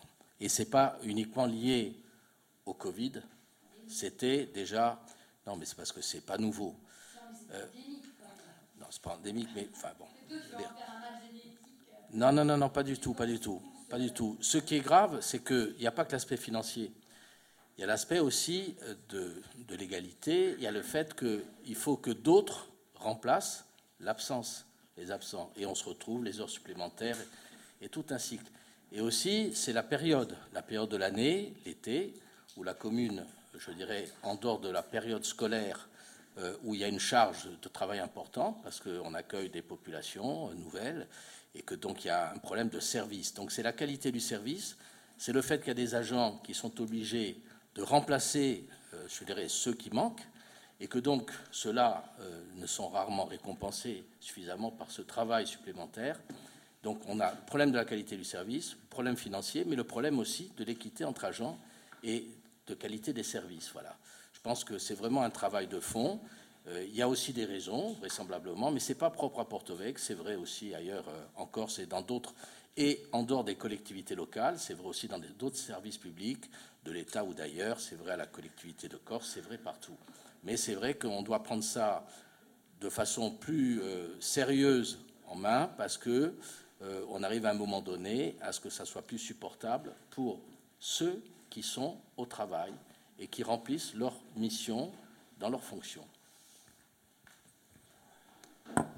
Merci Camille. Allez, sur tous ces volets, Jackie? Euh, merci Monsieur le maire. Juste un mot, effectivement, sur l'absentéisme. on dit Domenica et Camille par la suite. je crois que tout est dit, et, notamment l'impact sur notre collectivité de l'absentéisme, l'impact négatif. il y a le service à la population qui, qui, qui en pâtit, c'est évident. C'est-à-dire que le matin, quand l'agent est absent, il faut que le responsable euh, fasse preuve d'une inventivité à, toute épreuve pour euh, trouver la solution, pour le, remplacer, pour assurer le, service, on va dire, euh, optimal. Il y a le problème, et je te rejoins Camille, sur l'équité. C'est-à-dire qu'il y a beaucoup d'absents et c'est ceux qui restent finalement qui doivent assumer cette charge de travail. Et c'est vrai que j'accorde beaucoup d'importance à cette équité de, traitement entre agents. Et après, il y a le problème financier. Euh, je ne vous cache pas, quand, euh, quand, on lit le rapport, hein, alors là, euh, Monsieur le maire, et heureusement, n'a cité que les rappels au droit, parce que ça pourrait prendre des heures, on pourrait rester une dizaine d'heures autour de la table à, lire le rapport et en discuter. mais quand on lit 55 TP permanents à l'année, 2 millions d'euros, euh, moi, avec ma petite fonction d'adjoint aux finances, je pense au virement à la section d'investissement euh, qui pourrait être de 500 000, comme disait Monsieur le maire, voire un million d'euros en plus, euh, qui nous permettrait d'investir et d'investir dans de la voirie, d'investir dans des équipements structurants, en sachant que sur un projet financé à 80%, si la part communale est de 1 million d'euros, ça veut dire que vous pouvez investir tous les ans 5 millions d'euros. Euh, et 5 millions d'euros, c'est une somme très importante. Euh, donc l'absentéisme, il va falloir. Euh, alors on ne peut pas accepter ça comme. On ne peut pas être fataliste, Camille, et dire bon, c'est comme ça. c'est notoriété publique, dans la fonction publique, dans les administrations, dans les collectivités. c'est un éternel problème, c'est comme ça. On peut pas. Enfin, moi, je ne peux pas me résoudre. Non, mais je, je comprends que tu. Te, oui, non, ça ne vient pas du Covid et, ça existait avant et ça existe dans bon nombre de collectivités. On en connaît assez pour, euh, pour dire effectivement que, que euh, ça s'est généralisé, mais pas qu'encore, c'est sur le continent également. Euh, donc ça, c'était pour l'absentéisme. Après, de, manière générale, sur ce rapport, mais quelques, mais quelques observations.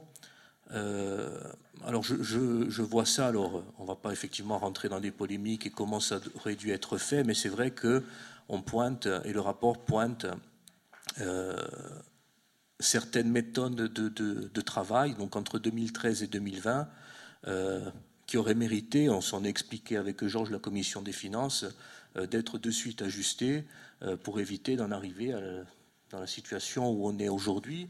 Alors on parle de manque de, fiabilité des, des, comptes, on parle de manque de rigueur administrative, on parle dans la définition de manque de définition des besoins et on sait euh, l'impact fort que ça peut avoir sur nos marchés. Euh, on parle de manque d'anticipation de manière générale euh, sur bon nombre de, procédures ou de méthodes de travail qui sont appliquées dans notre collectivité.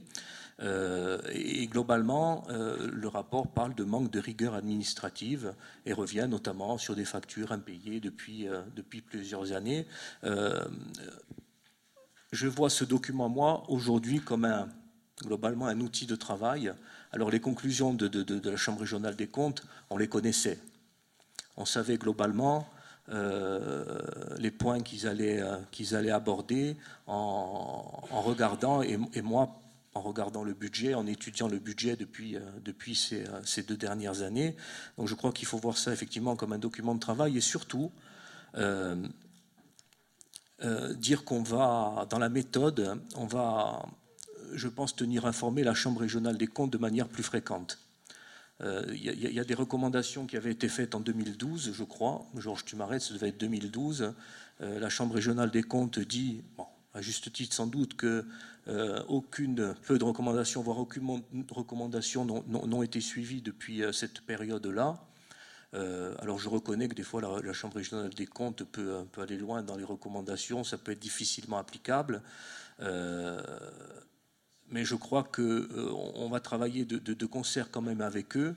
Euh, les choses ont été actées de, la sorte et que à chaque fois euh, qu'on va répondre à une recommandation, ou qu'on va répondre à un rappel au droit, nous allons informer cette Chambre régionale des comptes afin de travailler en toute transparence. je voudrais juste revenir, Monsieur le maire, sur un point que vous avez abordé concernant la mise en place de la M57. Alors c'est vrai qu'aujourd'hui, la loi, je, je, crois actée, ce sera au 1er janvier 2024. Notre ambition, était de mettre ça en place au, 1er janvier 2023, mais pour la mettre en place au 1er janvier 2023, il faut que nos comptes soient d'une fiabilité totale, tant au niveau de, la dette euh, qu'au niveau de l'inventaire comptable, euh, qu'au niveau du calcul des amortissements. Euh, donc un gros travail est fait pour les services pour y arriver. je mets un bémol, monsieur le maire, parce que le travail est quand même très conséquent. Et on ne prendra pas de risque à la mettre en place, selon moi, au 1er janvier 2023, euh, si ce travail de fiabilisation n'est pas terminé en totalité, enfin c'est ma proposition, pour que, dès le 1er janvier 2024, on soit, on, soit on va dire, dans de bons rails et qu'on que, puisse travailler dans de, dans de bonnes conditions. Voilà. Très bien. Jeanne? Oui, alors moi je voulais juste euh, compléter un petit peu ce, qui a été dit concernant le, document unique parce que, et l'absentéisme, parce que justement sa rédaction a été euh, euh, très impactée par l'absentéisme. Ça a été très compliqué de, faire le travail qui était nécessaire à, cause de la pandémie. Donc là, le Covid a, beaucoup intervenu pour le retard qui a été pris parce que euh, on aurait dû, enfin, on espérait pouvoir le, finaliser plus tôt. Il sera quand même finalisé à la fin de l'année, et ça sera euh, déjà une recommandation en moins, ou, du moins une recommandation qui aura été euh, comblée. Et puis, je, donc, on l'avait voté en conseil municipal. Il y, a, il y, a, des référents qui ont été nommés dans chaque service. Les remontées sont euh, sont faites. Il y, a, plusieurs services qui ont complètement terminé leur travail de, recensement des dangers et de, des actions qui sont déjà mises en place et des actions qui seraient nécessaires de mettre en place. Ça va nous permettre de limiter les accidents de travail, ça va nous permettre euh, d'être plus efficace euh, dans, justement de ce point de vue-là. Donc ça, on est vraiment en train de travailler dessus. Ce sera vraiment finalisé dans peu de temps. Voilà. Juste euh, aussi bah, sur la question des RH, il y a aussi dans le rapport trois chiffres intéressants. Il y a le chiffre des habitants de la commune, 11 700 et quelques. Il y a le chiffre de l'Interco, 21 000. Et il y a le chiffre de 80 000 habitants estimés, en tout cas, en haute saison.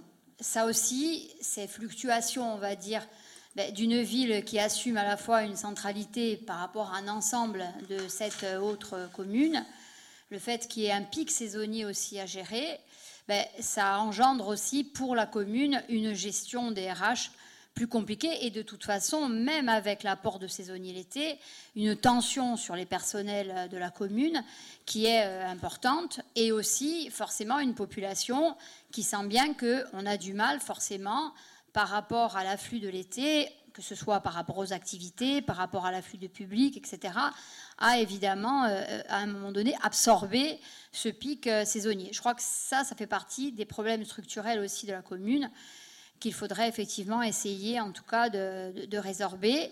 Et tout ça, ces problèmes structurels-là, ils ne sont possibles à résoudre que si la commune s'engage vraiment, à mon sens, dans un chantier la, Chambre le dit euh, rapidement, hein, elle, note l'absence euh, d'outils de pilotage. Donc euh, ça veut dire qu'à un moment donné, on est quand même un peu au doigt mouillé le matin. Voilà. Donc bien sûr, il y a de l'expérience, bien sûr, il y a une bonne connaissance de terrain, bien sûr, il y a un certain nombre de paramètres qui font que voilà, les décisions peuvent être bonnes lorsqu'elles sont prises. Néanmoins, par contre, en termes d'anticipation, ça c'est impossible. Peut-être que, effectivement, avec l'expérience, la connaissance de terrain, on peut le matin prendre à l'instant T de bonnes décisions. Mais en revanche, pour essayer d'entrer dans l'anticipation et essayer de gérer ce type de problème structurel, là, par contre, on a besoin de données, on a besoin de bases de données, on a besoin de bases de pilotage, que ce soit en RH, que ce soit en budget, que ce soit sur différentes questions.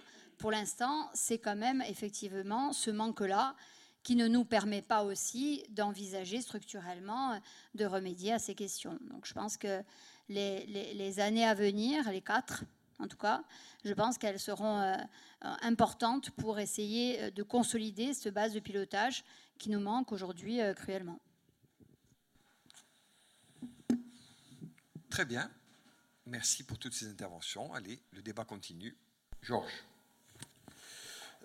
Oui, moi je, ferai mon intervention sur, sur trois points.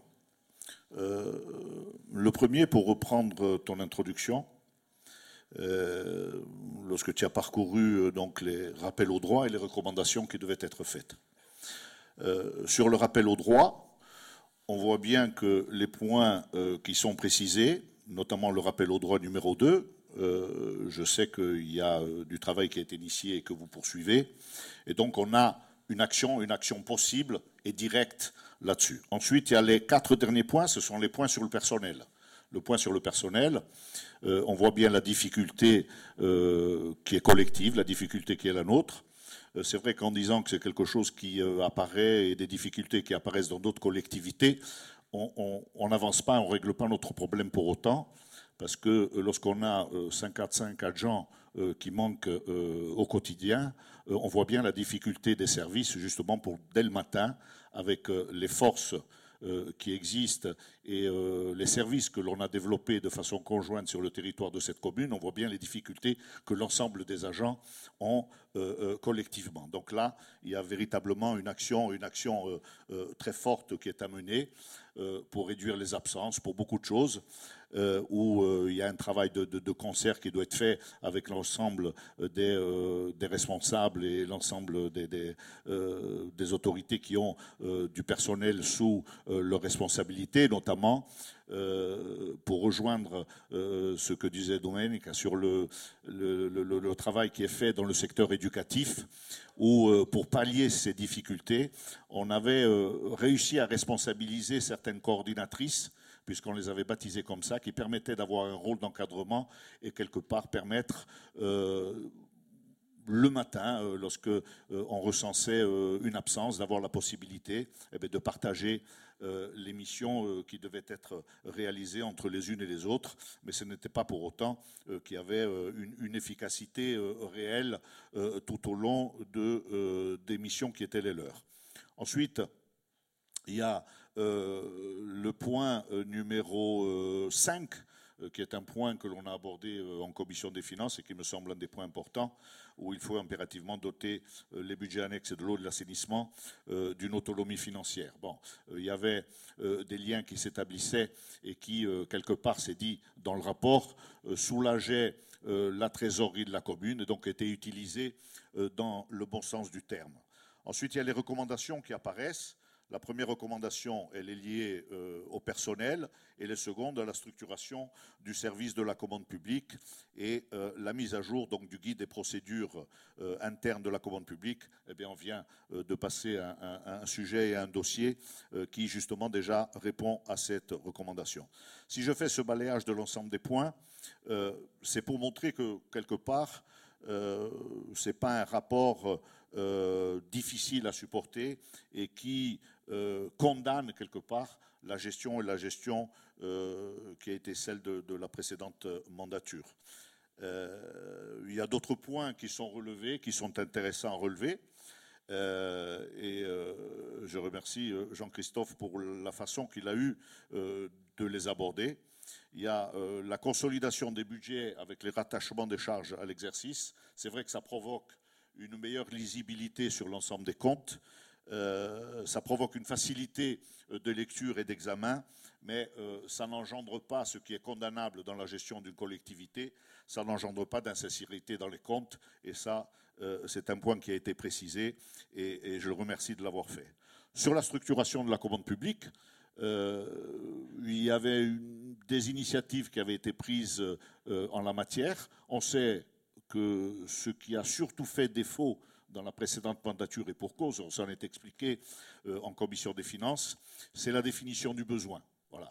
La définition du besoin, c'est elle qui permet à un moment donné d'avoir une répercussion sur le terrain de l'ensemble des décisions qui sont prises, mais surtout de maintenir euh, l'ensemble des, services ou des entreprises en fonction de ce qui a été décidé ou ce qui a été souhaité euh, par euh, l'exécutif. Et on, va en parler, puisque c'est celui-ci qui a eu le plus de, dérapages, en tout cas enregistrés, puisque on, commence avec un, budget de 3 millions et on finit presque à 5. c'est celui de la restructuration des travaux, la restructuration du cœur de ville, où on a des dérapages qui sont apparus. Les dérapages, ce ne sont pas euh, les différentes opérations euh, qui, étaient euh, mais qui étaient peut-être limitées. on a parlé de la rue Jean Jaurès et de beaucoup d'autres choses où il y avait peut-être une définition du besoin qui n'avait pas été claire et qui permettait de maintenir les budgets. Euh, ça, c'est pour l'ensemble des points, mais ce sont des, maîtrises avec un encadrement ou avec euh, euh, des efforts faits dans le cadre de la commande publique qui doivent permettre justement de mieux les mesurer et d'avoir une possibilité de suivi direct sur le terrain qui ne devait pas provoquer et provoquer de difficultés majeures à l'avenir. si je parle d'investissement, il y a un point quand même qui est important dans ce qui est retracé, dans ce qui est dit, c'est que c'est une commune euh, qui a beaucoup investi. Il y a euh, des ratios qui ont été tirés et qui permettent de montrer qu'on a investi par rapport à notre strate beaucoup plus que les autres. Et bien entendu, il y a le corollaire qui fait qu'à euh, un moment donné, lorsqu'on investit, il faut qu'on ait euh, la surface au niveau du personnel qui permette de contrôler l'ensemble des investissements qui existent et surtout d'avoir une présence euh, active, peut-être plus active que celle que l'on a pu avoir sur, sur le terrain. lorsque je parle d'investissement, euh, c'est la page 20 qui le précise, les dépenses d'équipement ramenées à l'habitant ont atteint 796 euros contre 446 en moyenne pour des communes comparables. La commune de Porto Vecchio ne s'est pas dotée d'un plan pluriannuel d'investissement. Et on sait que ça aussi, puisque l'on parlait d'une gestion et d'une gestion accrue au niveau des services du personnel, euh, ça aussi, c'est vrai que ça a fait défaut et ça a euh, quelque part engendré une lisibilité euh, qui n'était pas toujours claire. Donc, on en a discuté en commission des finances, un PPI, et puis on l'a demandé de façon conjointe à plusieurs reprises aussi, un plan pluriannuel d'investissement, même s'il se dégage avec les anciens prévisionnels, même s'il se dégage avec les travaux qui ont été menés par les, les derniers budgets que l'on a pu voter. C'est une des raisons aussi euh, pour lesquelles on vous a suivi euh, dans ce comportement-là, parce que c'est quelque chose où on avait euh, précédemment, précédemment failli. Donc, je crois que je finirai cette intervention en précisant qu'il n'y a rien d'alarmant. on a en commission des finances euh, vu euh, que la commune de Porto-V, qui avait euh, une situation financière qui n'était pas alarmante et qui, si elle l'était ou si elle était préoccupante, elle n'était que structurelle et pas conjoncturelle. L'ensemble des investissements qui sont retracés ici, les aménagements urbains, voiries, réhabilitation du cadre ancien, euh, hébergement pour personnes dépendantes, les équipements sportifs, tennis clos de pape et la culture avec la création de la médiathèque, qui quelque part est un outil culturel qui est reconnu aujourd'hui et qui nous a aussi permis de faire des économies puisque le local de la bibliothèque on ne l'a plus euh, à charge et c'est la médiathèque qui a, euh, qui a pris le relais. Donc il y a une gestion rationnelle de l'ensemble euh, de nos, aménagements qui font qu'aujourd'hui, ben, les choses retrouvent un cadre un cadre particulier et un cadre qui permet d'avoir une vision sur le long terme. Donc, lorsque je dis qu'il n'y a pas eu euh, de, la situation, euh, s'il y a problème euh, et si on peut les soulever, c'est structurel et pas conjoncturel. Je le dis en fonction de l'ensemble des investissements euh, qui ont été réalisés. Et lorsqu'on le revoit aujourd'hui, puisqu'on a échangé euh, ensemble euh, sur les taux, en tout cas c'est les, premiers échanges que nous avons eus sur cette volonté forte d'investir, et notamment le port de plaisance, lorsqu'on a échangé sur les taux, on voit bien aujourd'hui déjà qu'il y a une augmentation, une augmentation sensible. Et j'ai souvent dit autour de cette table que les opérations, il fallait les engager, il fallait les engager très vite même si quelque part euh, on désorganisait un petit peu la structure financière puisque l'on a atteint 25 euh, années de remboursement alors qu'on était à 7, euh, mais ça n'est que conjoncturel parce que ça permet de créer une richesse et une richesse forte au niveau de la commune. C'est sûr qu'on ne peut pas faire toutes les mandatures comme celle qui a été la précédente, bien entendu, parce que sinon on, trouve très vite euh, des, difficultés, des difficultés euh, pour lesquelles on ne se relève pas, mais il y a des moments et des opportunités euh, qui sont à saisir, et c'est peut-être là où les uns et les autres devront appréhender la gestion la gestion communale d'une certaine façon. Parce que la Chambre régionale des comptes, elle, elle voit scrupuleusement des ratios ou des chiffres. Nous, derrière ces chiffres et derrière ces ratios, il y a une population qu'il faut faire vivre, il y a une population euh, qui a besoin de services, et à ce moment-là, je préfère certaines fois qu'il y ait des dérapages pour servir une population, parce qu'on est là pour ça, plutôt que d'avoir un blanc-seing de la, de, la, de la gestion, quelle qu'elle soit, d'une chambre régionale des comptes, même si même s'il y a des choses qui sont à respecter, mais on s'est engagé à le faire de façon euh, commune. Il y a des recommandations qui déjà euh, ben, sont au cœur euh, des travaux qui, sont, qui sont les vôtres et que l'on approuve et pour lesquels on, ne peut que s'encourager mutuellement. Alors Nathalie, puis Jackie. Merci, Monsieur le maire. Juste ajouter par rapport au, au RH dans les écoles, euh, effectivement, bon, c'est peut-être pas alarmant. Cela dit, moi, je, trouve intéressant qu'à un moment donné, euh, il soit écrit qu'on voilà, qu'on ait l'obligation de se doter d'outils. Je, euh, reviens sur ce que disait Doumet, parce que les outils RH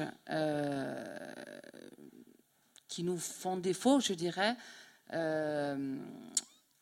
nous, moi je, dirais que euh, plutôt que les coordinatrices, on ne reviendra pas dessus, effectivement, euh, ça a été une réponse à un moment donné à la gestion, au, tenté des absences. Maintenant, le but serait de travailler en amont et d'essayer de trouver des outils, notamment RH, pour avoir une meilleure lisibilité, pour anticiper toutes ces situations problématiques et évidemment éviter justement le, matin où euh, on va faire une espèce de, jeu de, de chaises musicales. Pardon. Donc moi, je, c'est, peut-être pas alarmant, certes, mais en tous les cas, c'est un document euh, qui doit servir de, de base à une véritable réflexion sur les outils RH qui nous font défaut. Merci. Précision très utile. On est d'accord, Nathalie. Jackie. Euh, oui, je voudrais juste revenir sur ce que disait Georges, notamment l'importance, l'importance de la définition des, euh, besoins. Alors Georges prend l'exemple du, euh, du, cœur de ville. Euh, bon, ce n'est pas un chantier qui a été pointé dans le rapport de la Chambre régionale des comptes. Hein. Le rapport parle de, la crèche, de, la, de la médiathèque, hein, qui étaient des, des, grosses opérations nécessaires à la commune. Juste de rectifier quand même dans la définition des besoins deux chiffres, Georges. Euh, l'enveloppe initiale n'était pas de 3 mais de 5,5 et le final on n'était pas à 6, on était à 9 millions. Donc euh, ça fait. Si on, rajoute tout ce qui a été tout ce qui a été prolongé, notamment toute la rue Jean Jaurès, qui n'était pas, au, qui n'était pas au, devis initial. Mais qui ont été faits, qui n'étaient pas eh financés. voilà. Donc voilà, et qui, qui ont. Oui, on, Voilà, et qui a entraîné finalement une augmentation de la dette de 3,5 millions et demi en, une année. Euh, non, je voudrais juste apporter des précisions parce que le rapport le dit, Georges l'a dit sur la, PPI. Euh, donc dès qu'on est arrivé, je, le rappelle, hein, c'était, euh, c'était un de nos objectifs de dire il y a énormément d'équipements structurants à, construire sur notre territoire. Euh, mais on ne peut pas le faire n'importe comment. Euh, donc, euh, on le fait en mettant en place des procédures administratives financières, en mettant en place des APCP, pour mieux gérer, pour mieux caler les, dépenses annuelles sur les inscriptions budgétaires lors de, de, l'élaboration des, budgets en début d'année. pour rappel, juste, on, a présenté l'année dernière un PAP, un programme d'action prioritaire, et pour information, il y, a, la PPI qui vous sera présentée d'ici la, la, fin d'année, une PPI aboutie, précise, avec les financements qui sont, euh, euh, qui sont acquis et euh, pour l'ensemble des compétences que possède notre collectivité. Et un dernier mot sur l'eau, l'assainissement. Il faudra de toute façon alors, il y, a, avec la Chambre régionale des comptes une discussion sur les obligations ou pas de doter ces budgets d'autonomie financière. Euh, parce que juridiquement, comme on est en DSP, en affermage, on a possibilité, selon nous et selon nos conseils, euh, de rester dans cette situation-là. Euh, mais c'est vrai que si on doit transférer cette compétence en 2026, il faut le faire dans de bonnes conditions et essayer d'anticiper, parce que je crois que le maître mot dans tout ça, mais dans tout ce qu'on dit depuis le départ, c'est l'anticipation. Et, je crois qu'il va falloir, durant quatre ans maintenant, euh, anticiper cette perte finalement de trésorerie que peuvent nous amener les, budgets eau et assainissement. Donc ça va demander du travail au, service, euh, ça va demander de, un suivi scrupuleux des recettes qui rentrent de manière euh, quotidienne ou, hebdomadaire. Donc je crois que, que, ce travail, ça va être une de nos, de nos priorités, parce que les budgets au assainissement je vais me permettre de dire que c'était un peu une, facilité. Ça tombait dans les caisses du budget principal et c'était la facilité. On n'avait pas de problème finalement en fin de mois. Euh, donc voilà. Donc je crois que le, maître mot qui sort de, ce rapport aussi, euh, c'est un manque euh, globalement d'anticipation, un manque de rigueur. mais je n'ai aucun doute que par le travail euh, et par surtout une volonté, une volonté collective, on arrivera à mettre en place les procédures qui vont nous aider à, investir et surtout à, assurer, parce qu'on y accorde énormément d'importance, un service à la population optimal. Merci Jackie. Très bien. Bon, écoutez, je crois que le débat qui peut continuer, hein, mais il est en soi déjà très, très riche. Euh, bon, il y a des choses qui ont été relevées, euh, précisées, il y a des principes qui ont été posés, extraits de la discussion. Moi, je le redis, hein, il y a, moment où on s'apprête à en prendre acte, puisqu'il n'y a pas de délibération, et à débattre plus brièvement du rapport de la Chambre sur la, Comcom, il y a euh, des conclusions à, tirer et des choses à mettre en perspective. On le voit au plan comptable avec le passage à l'M57, on le voit au plan financier avec l'élargissement euh, des sources de financement, on le voit au plan stratégique avec la montée en puissance euh, de nouveaux, euh, de nouveaux sujets, le port, d'autres. Il y a un bouleversement de l'action publique. Une commune, il y a 30 ans, elle devait des déchets collectés une forme de propreté ou d'entretien du territoire et un service dans des secteurs clés. Une commune, 30 ans après, elle doit euh, un début de lutte contre le réchauffement climatique à son échelle, un service public euh, toujours plus fort, euh, une inscription de sa population dans les grandes transitions, une numérisation de son administration, une digitalisation d'un certain nombre d'usages, une optimisation des ressources humaines. Bon, donc on est dans d'autres euh, logiques qui n'ont rien abandonné des anciennes, sinon pour les actualiser, et qui s'inscrivent dans des choses qui pour certaines sont encore très ouvertes. Bon, donc euh, l'idée c'est de voir ensemble comment on, prépare et comment on, construit euh, ça. Bon, donc le débat du jour il va nous y aider, j'en suis convaincu, et j'interviendrai pour conclure sur deux ou trois points. Moi je ne suis pas quand je dis moi, c'est nous tous, la majorité municipale et au-delà, un fanatique euh, de la planification. Je pense qu'il y a des choses qu'il faut euh, laisser respirer, qu'il faut trouver des latitudes au quotidien, euh, dans notre vie collective, individuelle, etc. Mais en même temps, et on en est tous d'accord, il faut qu'on se donne des instruments qui nous permettent euh, d'anticiper et de poser une vision. Euh, moi, j'en vois quatre essentiels, essentiels auxquels on travaille toutes et tous. Le premier, c'est le PLU. Vous me direz, euh, c'est pas le sujet. Non, c'est tout à fait le sujet. y compris en termes de recettes fiscales et plus généralement euh, d'aménagement économique et donc euh, de retombées financières du territoire. Bon, on maintient les délais avec, comme je vous l'ai dit il y a quelques semaines, un trimestre de décalage, peut-être, un document qui sera exécutoire dans le courant de l'année prochaine. Bon, c'est fondamental, on le sait, pour les 5-10 ans qui viennent. Avec en parallèle le SCOT, dont je ne parle pas à dessein, puisqu'il relève du Conseil communautaire et de compétences qui ne sont pas, euh, à proprement parler, les nôtres euh, ce soir. Deuxièmement, Jacques l'a dit, la PPI. Bon, la programmation pluriannuelle d'investissement, elle vous sera proposée en septembre en octobre. Notre souhait, ce n'est pas uniquement de lister, comme dans un inventaire à l'après-vert, les opérations qui nous semblent cohérentes. C'est de vous dire, voilà ce qu'on a réussi à financer, voilà quel délai d'exécution on vous propose. Voilà quel délai de livraison on en déduit. Et voilà quel maillage général du territoire on veut proposer en termes d'équipement et d'infrastructures publiques. Donc c'est une vision exigeante, rigoureuse, planifiée dans le temps et dans l'espace. Elle sera validée avant la fin de l'année.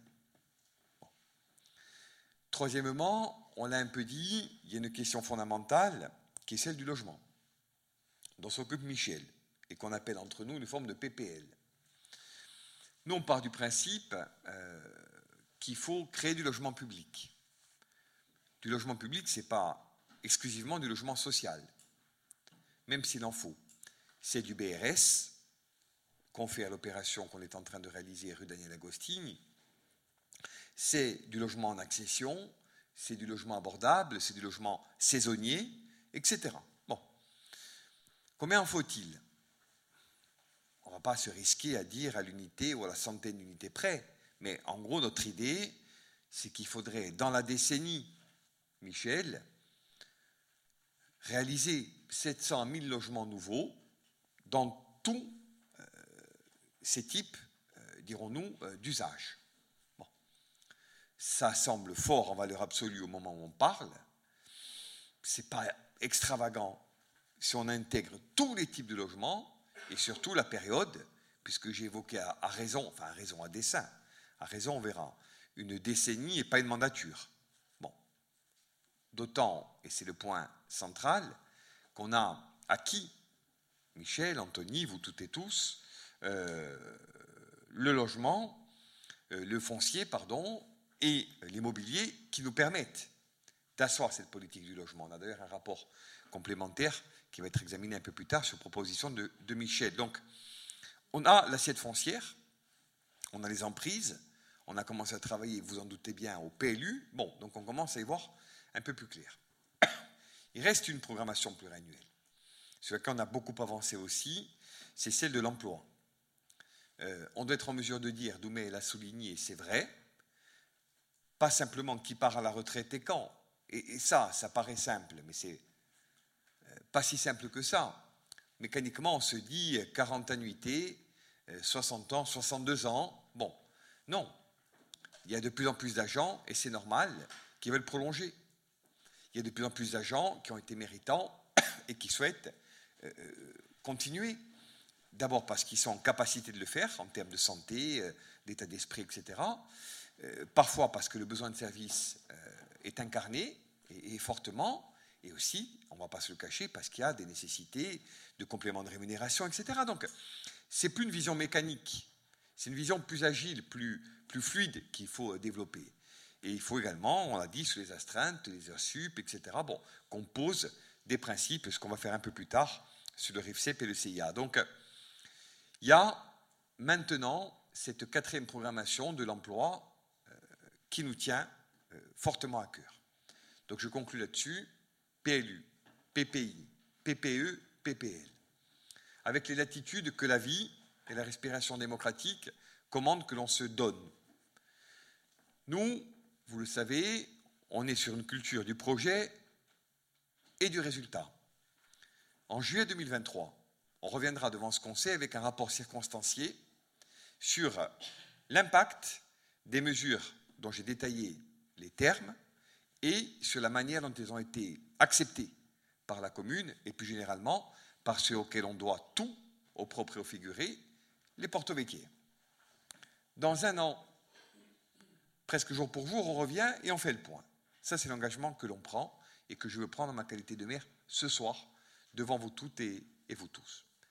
Terminer en vous disant que c'est euh, une soirée, une heure, deux heures, mais c'est trois ans de contrôle, trois années, sur une période deux fois plus longue euh, de revue, d'années, dirons-nous, visées. Donc je veux saluer les élus, bien sûr, mais également les services, Madame la DGS, et celles et ceux qui se sont employés à optimiser nos analyses, renvoyer les documents. J'ai pour ma part, dans des qualités diverses, euh, connu au moins trois ou quatre contrôles de la CRC. C'est toujours des demandes de documents, toujours des délais contraints, toujours des week-ends mobilisés, etc. Donc aujourd'hui, on arrive au bout de ce processus et je suis content, pour ma part, qu'on ait pu euh, le conclure par un débat constructif et de grande qualité. Donc si on en est d'accord, je vous propose, par un vote de principe qui n'est pas obligatoire, que nous en prenions néanmoins acte et qu'ensuite nous passions au rapport suivant. Donc pas de délibération, mais un vote de prise d'acte. Qui est contre? Qui s'abstient? Qui est pour? Le conseil municipal de Portivier, tu prends acte du rapport de la CRC sur la période 2013-2020. Merci à toutes et à tous. Rapport suivant. De manière beaucoup plus rapide, même état d'esprit, je ne le rappelle pas, même méthode. Je vais vous lire de manière euh, complète, exhaustive, les rappels du droit et les recommandations. Donc on parle bien, hein, je le rappelle, du conseil communautaire, de la communauté de communes du Sud-Corse, euh, dont je rappelle qu'elle est de création et pour cause beaucoup plus récente. On parle d'une collectivité qui a huit années, puisqu'elle a été créée en 2014, et donc euh, qu'elle a un historique et des mécanismes qui sont de nature assez radicalement différente. Il y a des communautés euh, d'inquiétude, de mobilisation, d'analyse que l'on retrouve dans les euh, thématiques. Donc je vais vous lire l'ensemble des thèmes. Rappel du droit numéro 1. En application de l'article 5211-39 du Code général des collectivités territoriales, établir le rapport d'activité de l'EPCI et le transmettre au maire des communes membres avant le 30 septembre. Rappel du droit numéro 2. Respecter les dispositions de l'article 5211-28-4 du Code général des collectivités territoriales en adoptant un pacte financier et fiscal ou à défaut d'adoption de ce pacte, en, attribuant une dotation de solidarité communautaire à la commune de Porto Vecchio, co-signataire d'un contrat de ville avec le PCI. Rappel du droit numéro 3. Procéder à la mise en concordance de l'inventaire comptable et de l'état de l'actif conformément aux dispositions de l'instruction budgétaire et comptable M14, explicitée par le guide des opérations d'inventaire élaboré par le Comité national de fiabilité des comptes locaux, instruction NOR INTB 150-16-64J du 27 mars 2015. Rappel du droit numéro 4. Appliquer la durée légale du temps de travail, conformément aux articles L611-1 et L611-2 du Code général de la fonction publique. Rappel du droit numéro 5 adopter la délibération relative à l'organisation des astreintes conformément à l'article 5 du décret numéro 2001-623 du 12 juillet 2001. Rappel du droit numéro 6, mettre en place un décompte automatisé du temps de travail conformément à l'article 2 du décret numéro 2002-60 du 14 janvier 2002. Rappel du droit numéro 7, enfin, déterminer le périmètre des opérations de travaux ainsi que la valeur du besoin conformément à l'article L2121-5 du Code de la commande publique. Deux recommandations. 1 vous voyez qu'on retrouve des choses. Mettre en œuvre des actions visant à prévenir et réduire les absences pour maladies ordinaires et celles consécutives aux accidents de travail, contre lesquels le déploiement d'actions de prévention s'impose de manière urgente. Recommandation numéro 2, poursuivre dès 2022 la structuration du service de la commande publique afin de sécuriser les procédures de passation et d'exécution des marchés. Tout aussi rapidement, mais de manière néanmoins fidèle et précise, sur le rappel du droit numéro 1, euh, nous avons commencé donc à, rédiger euh, le dit euh, rapport d'activité, période Covid, etc. Je n'y reviens pas, mais il est prévu que nous le transmettions donc à l'ensemble des communes membres, comme ce rappel nous y invite. Rappel du droit numéro 2. Sur le pacte financier et fiscal également, les choses sont très bien engagées. Nous avons eu un certain nombre de réunions de travail et sur l'actualisation de la CLECT, dont il a été dit par Jackie qui donnera lieu à un nouveau débat en bureau puis en conseil communautaire, et plus généralement sur l'élargissement euh, des euh, recettes, hein, euh, dirons-nous, de la commune, de la Comcom, pardon, avec une réflexion aboutie sur la fiscalité. Rappel du droit numéro 3, donc la mise en concordance a également débuté, et nous avons ce constant souci de fiabilité de nos comptes, donc les choses sont posées et très bien engagées par nos services, là aussi sous l'autorité de Madame la DGS, que je veux saluer, ainsi que de l'ensemble des services qu'elle a sous son autorité et sous sa direction. Rappel du droit numéro 4, donc la durée légale du temps de travail, les ajustements ont été apportés. Idem sur le rappel du droit numéro 5, que les astreintes sont euh, en cours de finalisation. Sur le rappel du droit numéro 6, une procédure un peu équivalente à celle que j'ai euh, précisée concernant la commune, avec euh, un dialogue qui a été ouvert avec les organisations syndicales et les délégués, et plus généralement donc des devis qui ont été ou qui vont être commandés pour ce qui regarde donc les équipements dédiés, avec là aussi une facilité entre guillemets qui concerne le nombre de sites. On en a, vous le savez, deux à titre principal. Le siège de la Comcom, avec euh, nos cadres et, nos agents et euh, donc euh, notre matériel communautaire qui est donc disposé au Morton avec des aménagements futurs auxquels nous réfléchissons et qui vont commander peut-être un certain nombre là aussi d'ajustements sur ce plan-là. Sur la commande publique, on a beaucoup avancé et je crois qu'on est en mesure de proposer un périmètre d'opération mieux ajusté euh, conforme, comme l'a dit Jackie pour la commune, à euh, l'expression du besoin et à sa juste euh, définition. Sur les recommandations, donc, je vous épargne ce qui est mis en œuvre dans le premier domaine, qui recoupe largement ce qui a été dit pour la commune, idem pour le volet numéro 2, où je l'ai dit un peu plus tôt, les choses sont déjà à l'œuvre. J'insisterai néanmoins sur le premier point. La Comcom, vous le savez, c'est euh, une structure des personnels qui est très différente de celle que l'on connaît au plan communal, euh, peu de cadres, euh, moins de 40%, je crois, du budget global dédié au poste personnel dans les dépenses de fonctionnement, donc une nécessité presque inverse. Il s'agit bien sûr de contenir la masse salariale et de lutter contre l'absentéisme, mais également de continuer à encadrer le travail euh, du Conseil, nous avons aujourd'hui une nécessité de services et euh, des besoins de recrutement dans des domaines clés. Je pense à la mobilité, je pense au sport, je pense au logement euh, et aux sujets sociaux en général, même si Manu, ils sont dans une large part inscrits dans le champ des prérogatives communales au moment où on parle. Bon, il y a comme ça des questions qui sont abordées de manière très franche, et je veux le dire ici, il y a des nécessités de ce point de vue-là qui ne sont pas de la même nature que celles qui ont été pointées lors du débat relatif au contrôle des comptes euh, de la commune. Donc voilà, à grands traits, ce que je voulais vous dire euh, euh, du rapport sur la communauté de communes. Et là aussi, une réactivité des services qui a été saluée par les magistrats instructeurs et par le président lui-même lors des échanges que nous avons pu avoir, tant de façon épistolaire, dirons-nous, que au plan oral. Voilà, donc à grands traits, l'état de la Comcom et les premiers éléments de réponse qui ont été apportés par les services compétents avec cette nécessité de débat que euh, nous respectons euh, concernant la commune membre et même la commune centrale que nous sommes ici à, à Porto-Vecchio. Est-ce qu'il y a des remarques? Elles seront les bienvenues.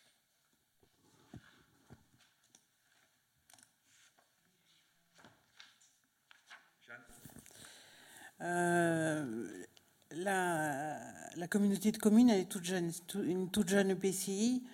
Et ces défauts, en fait, ils découlent de, ce, ils coulent de source. Ils viennent des communes qui l'ont créé. C'est pour ça qu'on retrouve les mêmes recommandations quasiment. Hein.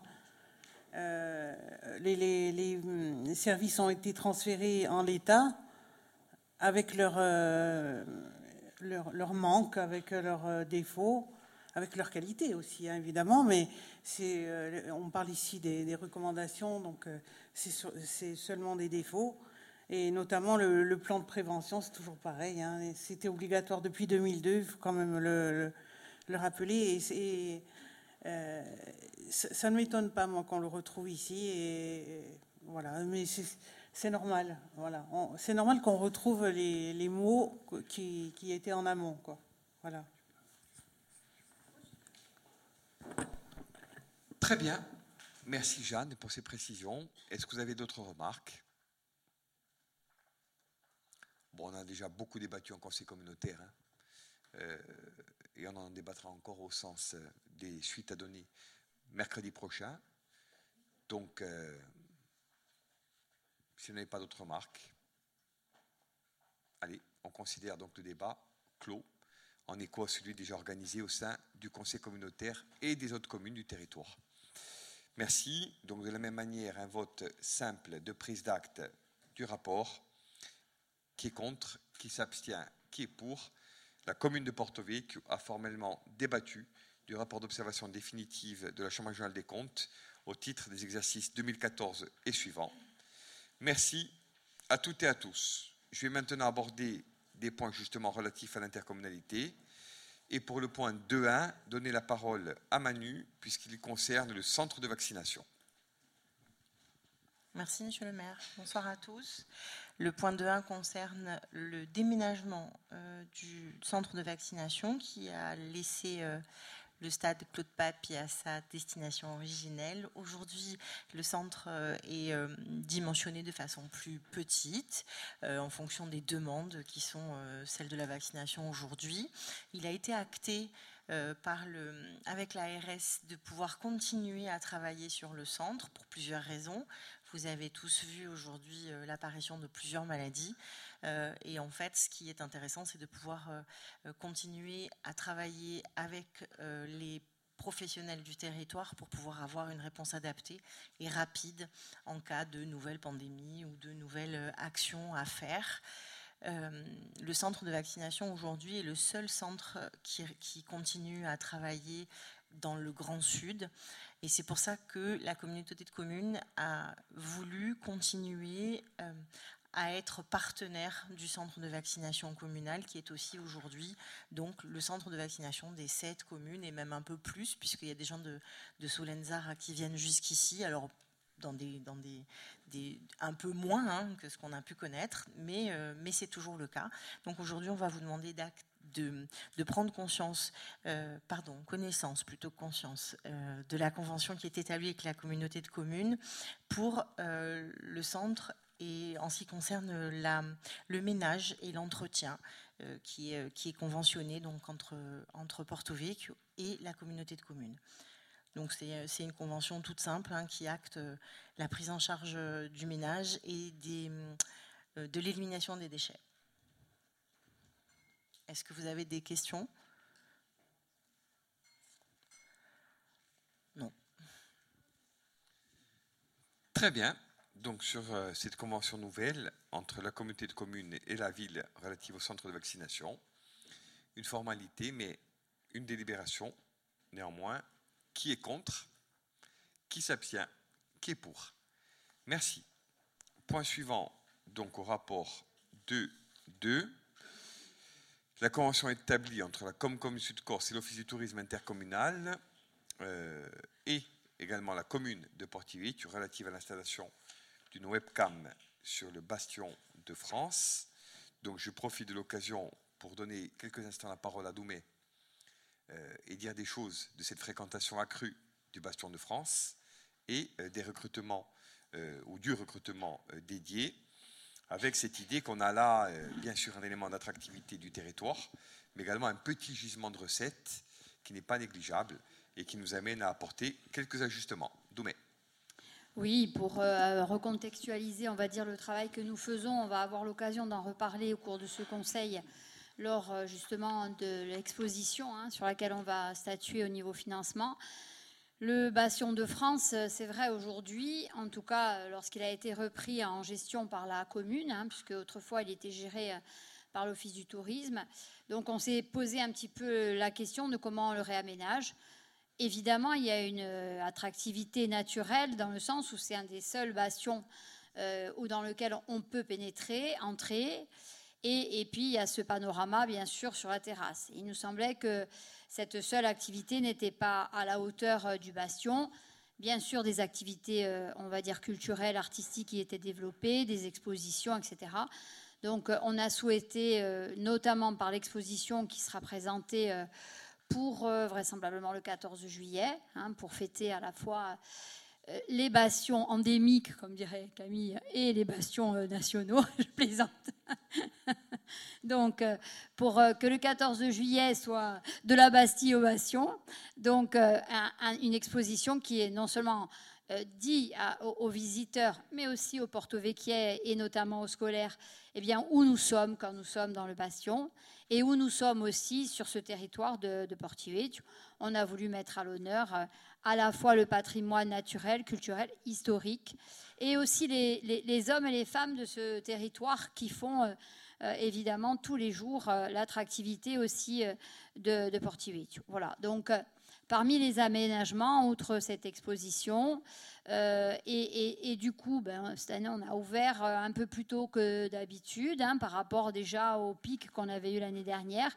On a ouvert euh, à partir d'avril, à partir des vacances de Pâques.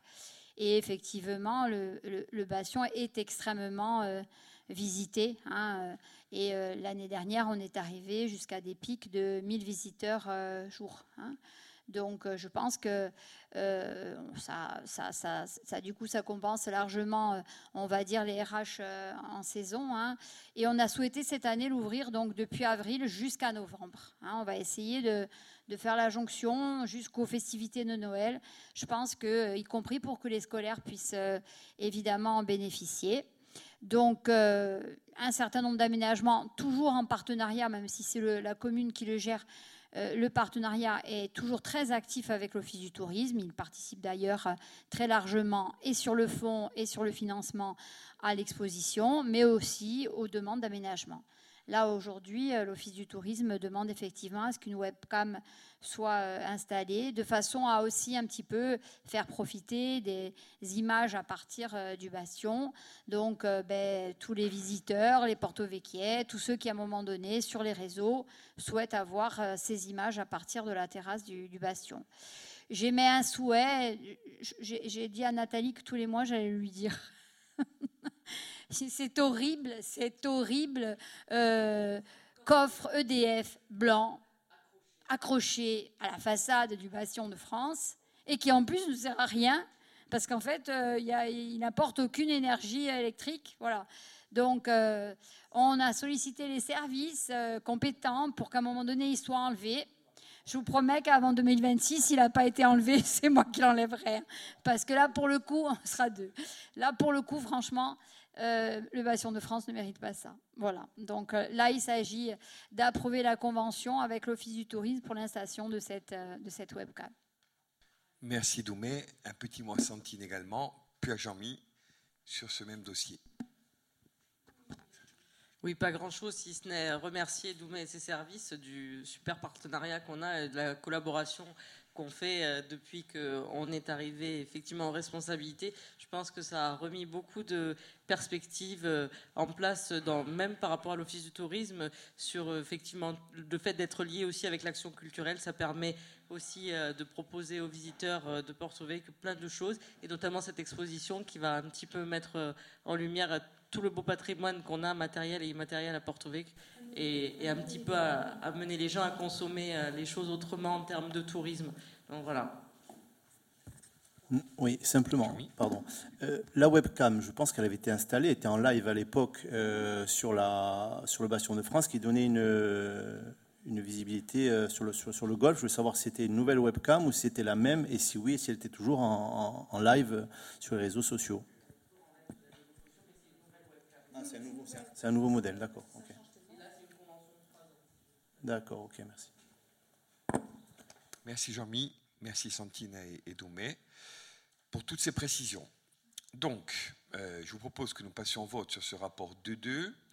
S'il n'y a pas d'autres remarques, euh, qui est contre Qui s'abstient Qui est pour? Unanimité, merci. Je vais maintenant donner la parole à Michel en sa qualité de premier adjoint sur le troisième chapitre relatif aux affaires foncières, avec donc un 3-1 sur l'acquisition sur la dont nous avons déjà un peu parlé. Michel. Oui, bonsoir. Donc, euh, il s'agit euh, dans les affaires foncières d'une déclaration d'intention d'acquérir l'ensemble immobilier cadastré euh, section AH numéro 111 pour 3400 m2 et 112 pour 450 m2 et qui comprend aussi quatre maisons de 55 mètres carrés sur le site. Alors cette propriété et ces maisons appartiennent euh, à la famille Solacaro et ils, ont, ils sont désireux de vendre. Nous nous sommes euh, bien sûr positionnés quand nous avons su cela et euh, leur demande initiale était plus importante, mais aujourd'hui, il faut quand même souligner leur bienveillance et leur car leur volonté de vendre la commune et euh, aussi euh, de participer euh, à, la construction de logements dont on a tant besoin sur la commune, les a incités à nous vendre moins cher que ce qu'ils auraient pu vendre sur le marché en acceptant déjà un prix de vente au départ d'un million deux pour cette propriété de presque 4000 mètres carrés, avec 2000 mètres carrés de surface non construite qui peut être euh, dédié à un nouveau projet, et euh, ces quatre maisons. Euh, à cela s'est ajouté une petite difficulté par rapport à la vie de France Domaine, qui a limité notre possibilité d'achat par le portage de l'office foncier à 1 177 000. Donc il a fallu une nouvelle fois qu'il fasse un geste pour que ce projet puisse se réaliser. C'est pour cela qu'on doit être, je pense, reconnaissant auprès de cette famille de Porto Vecchie qui a aujourd'hui euh, favorisé euh, nos projets. Pardon.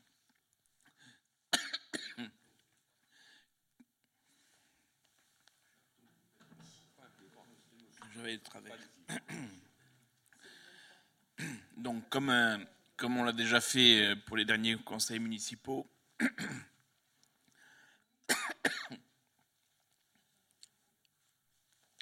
Il s'agit d'un portage euh, par l'office foncier et donc euh, pour euh, construire du logement,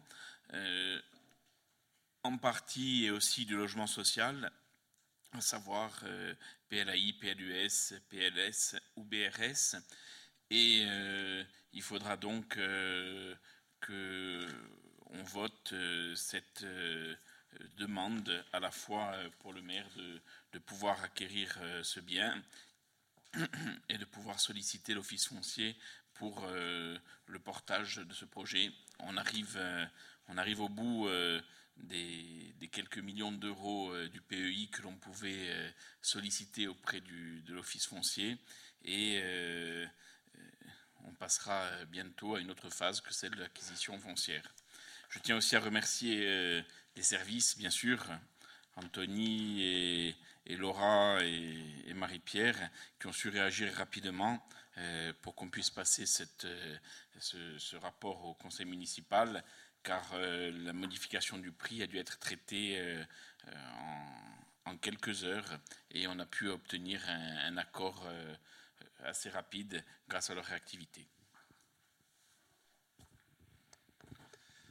Merci Michel. Donc, si vous avez des questions, on a déjà un peu parlé au tout début du conseil, mais il peut y avoir des, questions complémentaires. OK?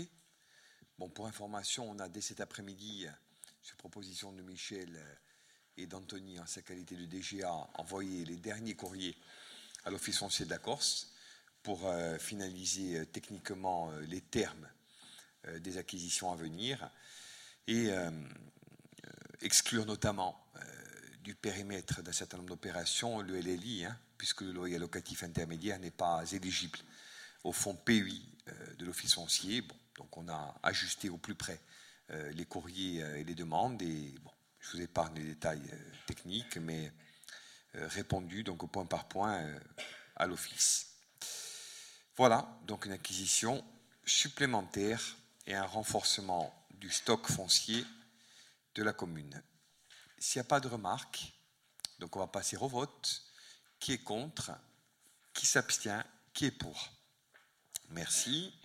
Je cède maintenant la parole à Manu et Nathalie sur l'avenant numéro 2 à la convention de location de l'EHPAD qui a donné lieu ces derniers jours, donc à un certain nombre d'évolutions. Manu d'abord, Nathalie? Allez, par ordre alphabétique. Le temps que tu te prépares. Très bien. En fait, il s'agit euh, donc euh, ici d'une délibération qui porte sur euh, l'EHPAD. comme vous le savez, pour un petit rappel historique, par délibération en juillet 2012, la ville actait l'achat de la bâtisse abritant le foyer pour personnes âgées auprès de l'Office de l'habitat de Corse du Sud. Le 17 février 2017, la ville délibérait également sur le principe de la résiliation conventionnelle anticipée du bail amphithéotique conclu en 82 entre la commune et l'office.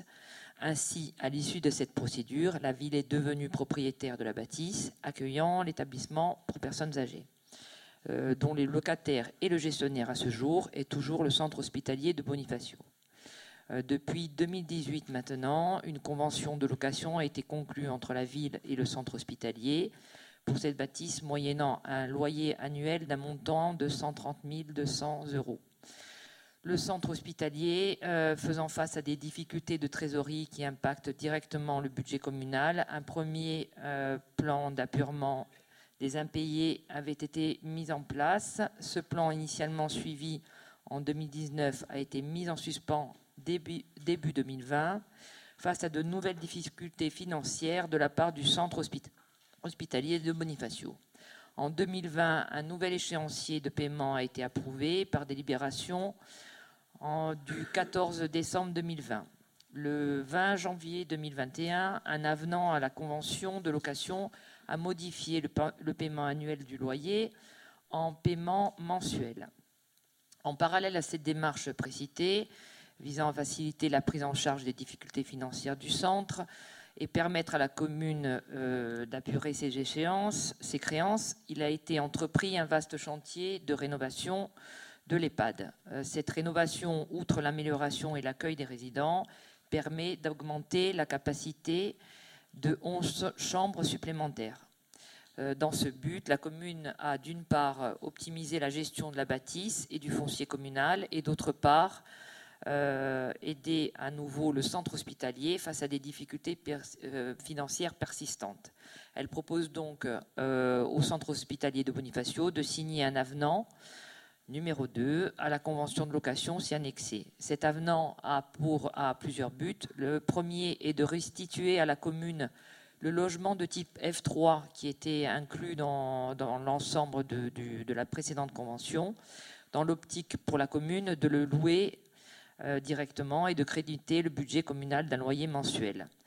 Euh, il a également, cet avenant a également pour but d'ajouter à la convention de location plusieurs chambres supplémentaires, soit 236 mètres carrés, ce qui équivaut à 11 chambres supplémentaires. Euh, ainsi permettre du coup une capacité d'accueil supplémentaire. Elles sont bien entendu intégrées dans, le, dans le, plan de rénovation et également acter la prise en charge par la commune de l'entretien de la barrière et des aménagements extérieurs des espaces verts et leur entretien pour un rythme de quatre passages par an. Cet accord euh, a donc pour avantage de permettre au centre hospitalier de disposer d'une capacité d'accueil supplémentaire tout en, tout en, maintenant un loyer initialement convenu et de décharger des contraintes liées à la gestion du foncier. Donc vous l'aurez compris, euh, c'est une, amélioration euh, de l'entretien du bien et une meilleure euh, gestion de, l'ensemble de,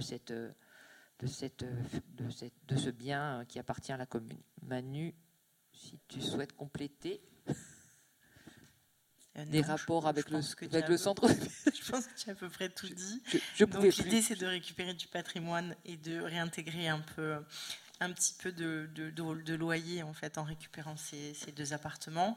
Et c'est aussi de pouvoir aider euh, par, euh, euh, ces différentes conventions le le- l'entretien de, l'EHPAD pour pouvoir rendre le, jardin plus joli pour les pensionnaires et évidemment l'accès plus sécurisé avec la barrière. Mais tout est dit, Nathalie. Merci.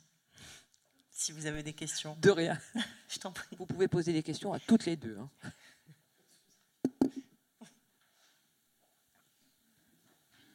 Allez, donc sur cet avenant, est-ce qu'il y a des questions particulières? On est bon Parfait. Donc merci à Manu et à Nathalie. On passe au vote. Qui est contre? Qui s'abstient? Qui est pour? Merci. Rapport adopté. Je vais donc maintenant donner la parole à Doumé sur le chapitre 4 de l'action culturelle, avec cinq rapports qui vous ont ici proposés. Le premier d'entre eux étant l'adoption des bilans financiers des animations de l'action culturelle. Doumé. Monsieur le maire, merci. On va essayer d'être rapide puisqu'il s'agit simplement de documents administratifs que nous devons transmettre. Le règlement des aides aujourd'hui de la collectivité exige, et c'est bien normal, qu'un rapport d'activité sur l'exercice précédent soit euh, effectivement euh, réalisé. Donc, euh, pour ce qui est du rapport de 2021, et malgré les difficultés qui étaient encore, on va dire, relatives au Covid, la plupart des programmes, des spectacles ont été programmés et réalisés. Donc, euh, vous le savez, je crois, nous avons voté en avril, me semble-t-il, une demande de 328 000 euros pour 2022. Donc, euh, de façon à ce que les services de la collectivité puissent nous répondre sur cette demande de subvention, il faut au préalable transmettre le rapport d'activité, euh, bien entendu voté par le conseil municipal. Donc, vous avez à la fois les montants qui ont été euh, consacrés à différents spectacles. Vous voyez aussi la variété, on va dire, euh, des spectacles qui sont proposés, des animations, des concerts, euh, du théâtre. On a essayé aussi de faire un certain nombre de manifestations à la fois à l'intérieur, puisque l'animo avait été ouvert en juin, et bien que le centre culturel ait été fermé, hein, donc euh, pour cause de, travaux, on a essayé de se déplacer sur le bastion. On a évidemment aussi essayé de se déplacer sur euh, les différents villages du territoire, Mouraté, Do, L'Ospidal. Donc euh, on a eu d'ailleurs beaucoup de su- succès en, outdoor, comme ils disent, donc hors des murs. Donc voilà, vous avez l'ensemble ici des spectacles qui ont été représentés, des sommes qui sont allouées et aussi de, de la fréquentation euh, des différents euh, euh, spectateurs ou du public relatif à ces spectacles. Voilà. Si vous Très avez bien. des questions, bien entendu, à votre disposition. Des questions sur ce bilan Ok. Donc on va passer au vote. Qui est contre? Qui s'abstient? Qui est pour? Merci. Rapport numéro 2, Doumé, sur la demande de subvention Festadia Chance. Voilà, alors la fête de la science est un événement national. Vous savez qu'on essaye à la fois de coller aux événements nationaux, fête de la science, fête du patrimoine, euh, fête de la nature. hein, il y a différents euh, rendez-vous, on va dire, tous les ans. Donc, euh, fête de la science, jusqu'à présent, on avait eu un petit peu de mal à se caler, mais maintenant que nous avons ce bel outil de l'animo, je pense que c'est plus facile pour ce type de manifestation. Elle aura lieu cette année dans la semaine du 7 au 17 octobre. Donc on va essayer de caler les différents calendriers parce que le mois de septembre, octobre, il y a les fêtes des associations, il y a la fête du sport, euh, fête de la science, fête du euh, journée du patrimoine. Donc voilà, on va essayer de se caler. Il y a aussi le Tour de Corse historique à peu près aussi dans la même période. Donc on va essayer octobre rose aussi. Bon, en général, septembre, octobre, euh, voilà, on a, on, a, on a effectivement une belle rentrée. Néanmoins, on va mettre la fête de la science à l'honneur et pour cela, donc, on a choisi un thème qui est l'atténuation et l'adaptation donc au changement climatique de nos modes de vie, de nos comportements. Euh, donc, on vous propose bien sûr la demande de subvention. Vous avez dû voir sur les réseaux sociaux la semaine dernière que nous avons commencé à travailler au Smart Hort. Hein, donc, euh, on a équipé le, jardin de, de d'un certain nombre de capteurs donc euh, pour euh, le sol, l'humidité du sol, l'hydrométrie, l'ensoleillement. On va y planter euh, un certain nombre de végétaux endémiques et non endémiques pour voir un petit peu les résistances des uns et des autres. Et à ces capteurs, bien entendu, des, scolaires seront associés avec un matériel de suivi de ces capteurs sur tablette ou sur ordinateur. Et ils auront aussi, en quelque sorte, la responsabilité de, ces plantes de façon à s'adapter. Est-ce qu'il faut arroser ou pas? Est-ce qu'il faut plus d'ensoleillement Est-ce qu'il faut mettre sous serre? Donc avec différentes techniques, hein, parce qu'on sait aussi que par les techniques, pas seulement euh, est-ce qu'il pleut ou est-ce qu'il pleut pas, mais les agriculteurs savent bien qu'il y a des techniques aussi pour profiter au maximum du soleil ou au maximum de l'humidité.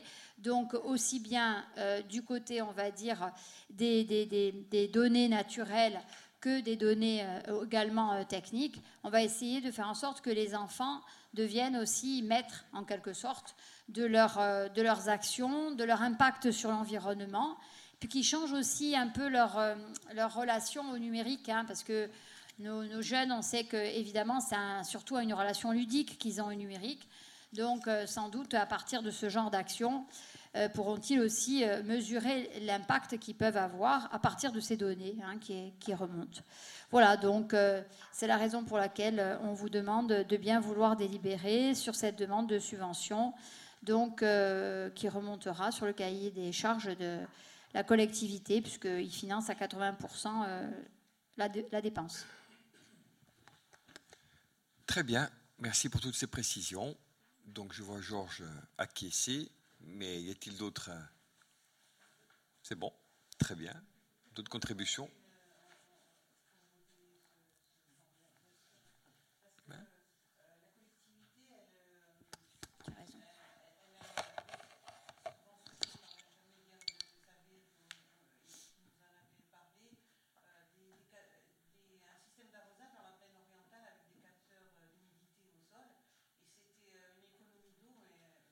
Tout à fait.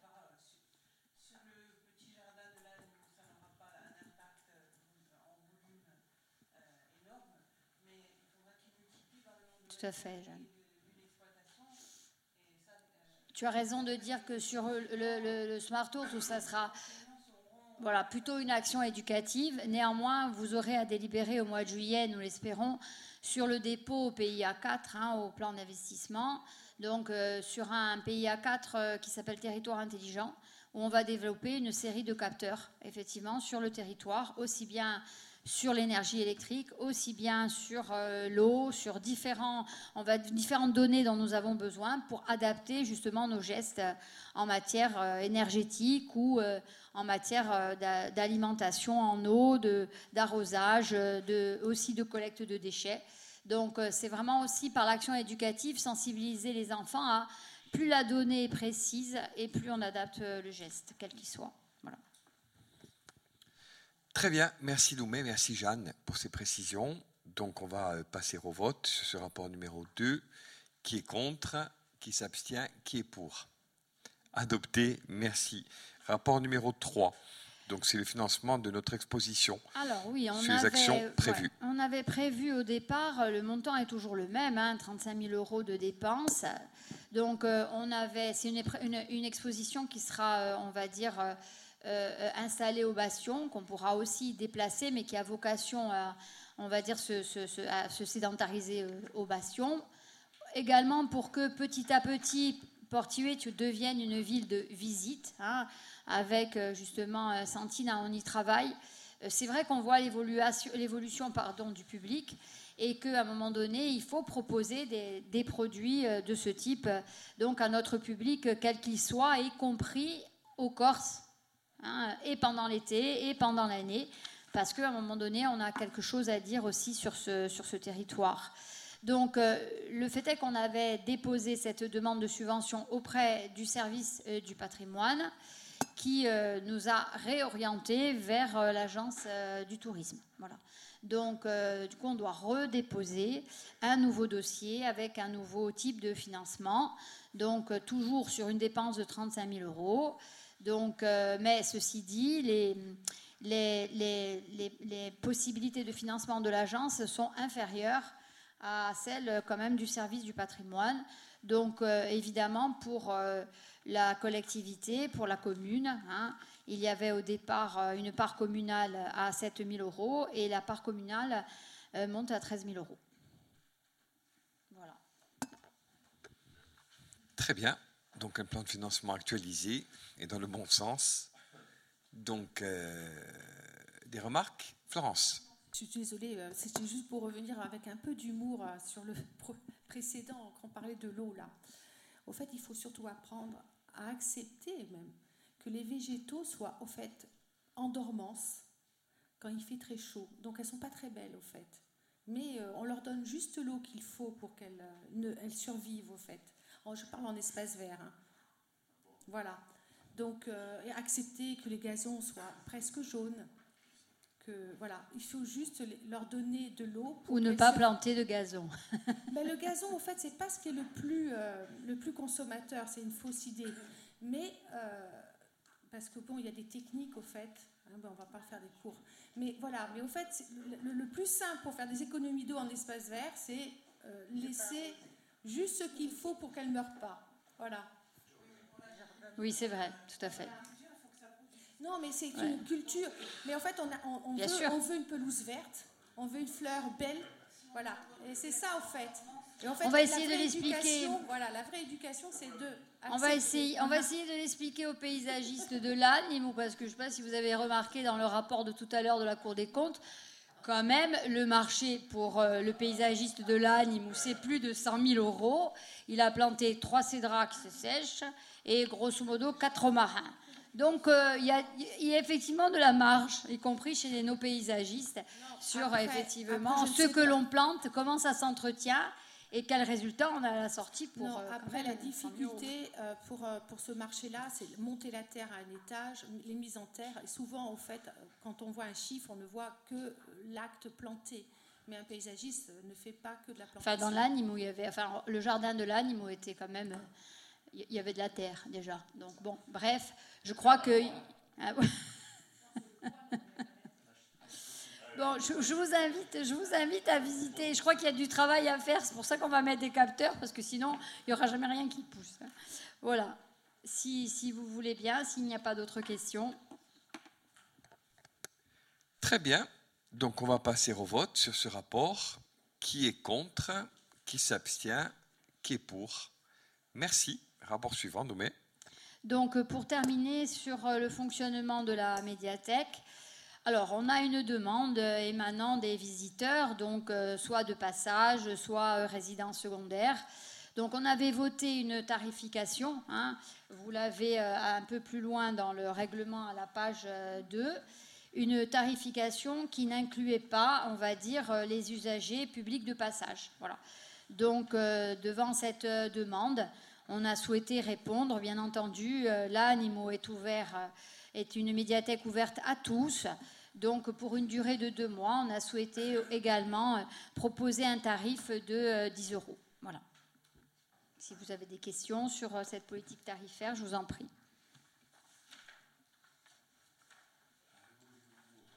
Monsieur le maire. Très bien. S'il n'y a pas de questions, donc on va passer au vote avant d'aborder le dernier sujet. Qui est contre? Qui s'abstient? Qui est pour? Unanimité, merci. Dernier point donc de l'action culturelle, la convention pluriannuelle et pluripartie d'objectifs de soutien aux activités du CACEL. Doumé. Voilà, donc nous, nous avons euh, souhaité, avec la collectivité, euh, sur nos deux associations euh, principales, on va dire, qui ont deux objectifs différents, Itiatia Rogne, qui est une compagnie théâtrale, et le CACEL, euh, qui est euh, effectivement une, une- association euh, à, à- activité culturelle et artistique tout public. Donc nous avons souhaité conventionner avec la collectivité sur du pluriannuel. de façon à ce que les, les, associations aient une possibilité d'investissement et puis aussi un peu, plus de, un peu plus de sérénité dans la gestion de leur personnel, de leurs locaux, etc. Donc, euh, on, l'avait fait l'année dernière avec euh, On le fait cette année également avec le Cassel. Donc, euh, le Cassel, qui, parce qu'il bénéficie d'un site justement, euh, on va dire, et d'un siège associatif. Hein. Vous savez que pour émarger une subvention de la collectivité, dans le règlement des aides, il faut avoir euh, une adresse. Hein. Il faut évidemment avoir des locaux, ce qui pose quand même souci pour, euh, pour les différentes associations.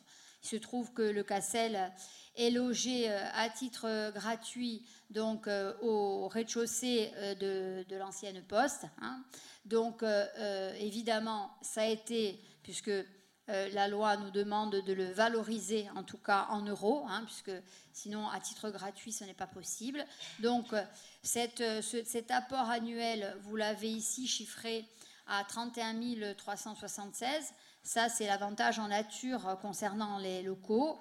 Et pour ce qui est de la subvention directement, on va dire mairie, 22 000 euros.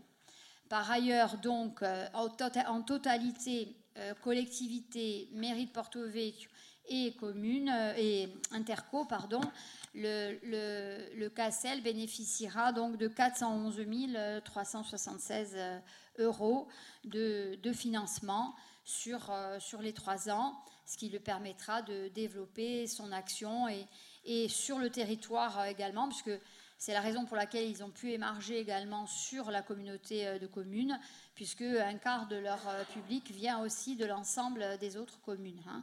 Je pense que à terme, ils doivent pouvoir, euh, euh, on va dire, émarger à, pôle territorial, musical, artistique. Hein. C'est leur ambition, et nous, nous sommes là également pour les, pour les accompagner.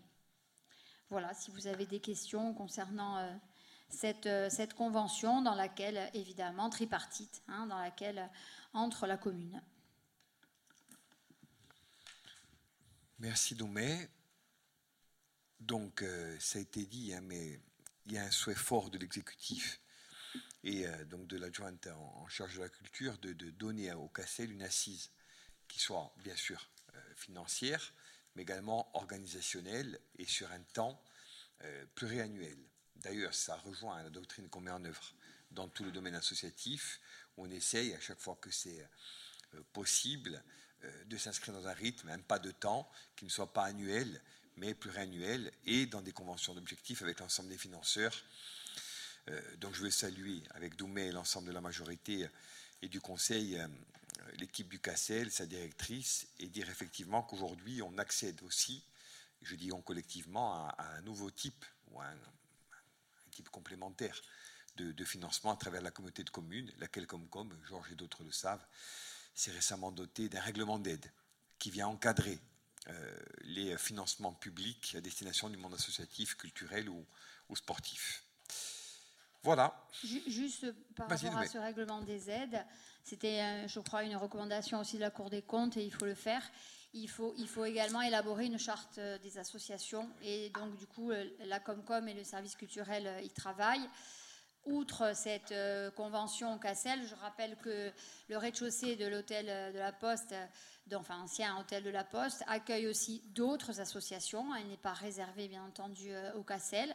Quatre autres associations, Saltimbok, Produtrac, utilisent évidemment aussi ces locaux. Ils sont un peu exigus. Je crois que nous essayons de travailler également à ce qu'on puisse trouver une maison des associations pour accueillir d'abord un ensemble d'associations et pour que ces associations se fréquentent et ensemble élaborent aussi euh, des projets. Je crois que c'est important. Il y a un secteur associatif qui s'investit. Je crois qu'il faut être euh, à la hauteur de son investissement. Très bien. Donc, on va pouvoir passer au vote. Ce n'est pas d'autres interventions. Sur ce rapport 4-5, qui est contre, qui s'abstient, qui est pour Rapport adopté, je vous remercie. Je garde brièvement la parole pour les deux rapports inscrits au titre des affaires maritimes. Le premier, donc, c'est celui du poste d'intervention par la SNSM pour la saison 2022. Comme vous l'avez compris, on a ces derniers temps discuté avec la SNSM d'un certain nombre d'ajustements en termes de, prestations, entre guillemets, et d'accompagnement de la saison estivale. donc on a une nécessité de services et d'accompagnement. Donc vous avez à la fois la convention qui vous est donc proposée, vous avez plus généralement les agents qui sont recrutés pour la période en cours et donc l'ensemble des crédits.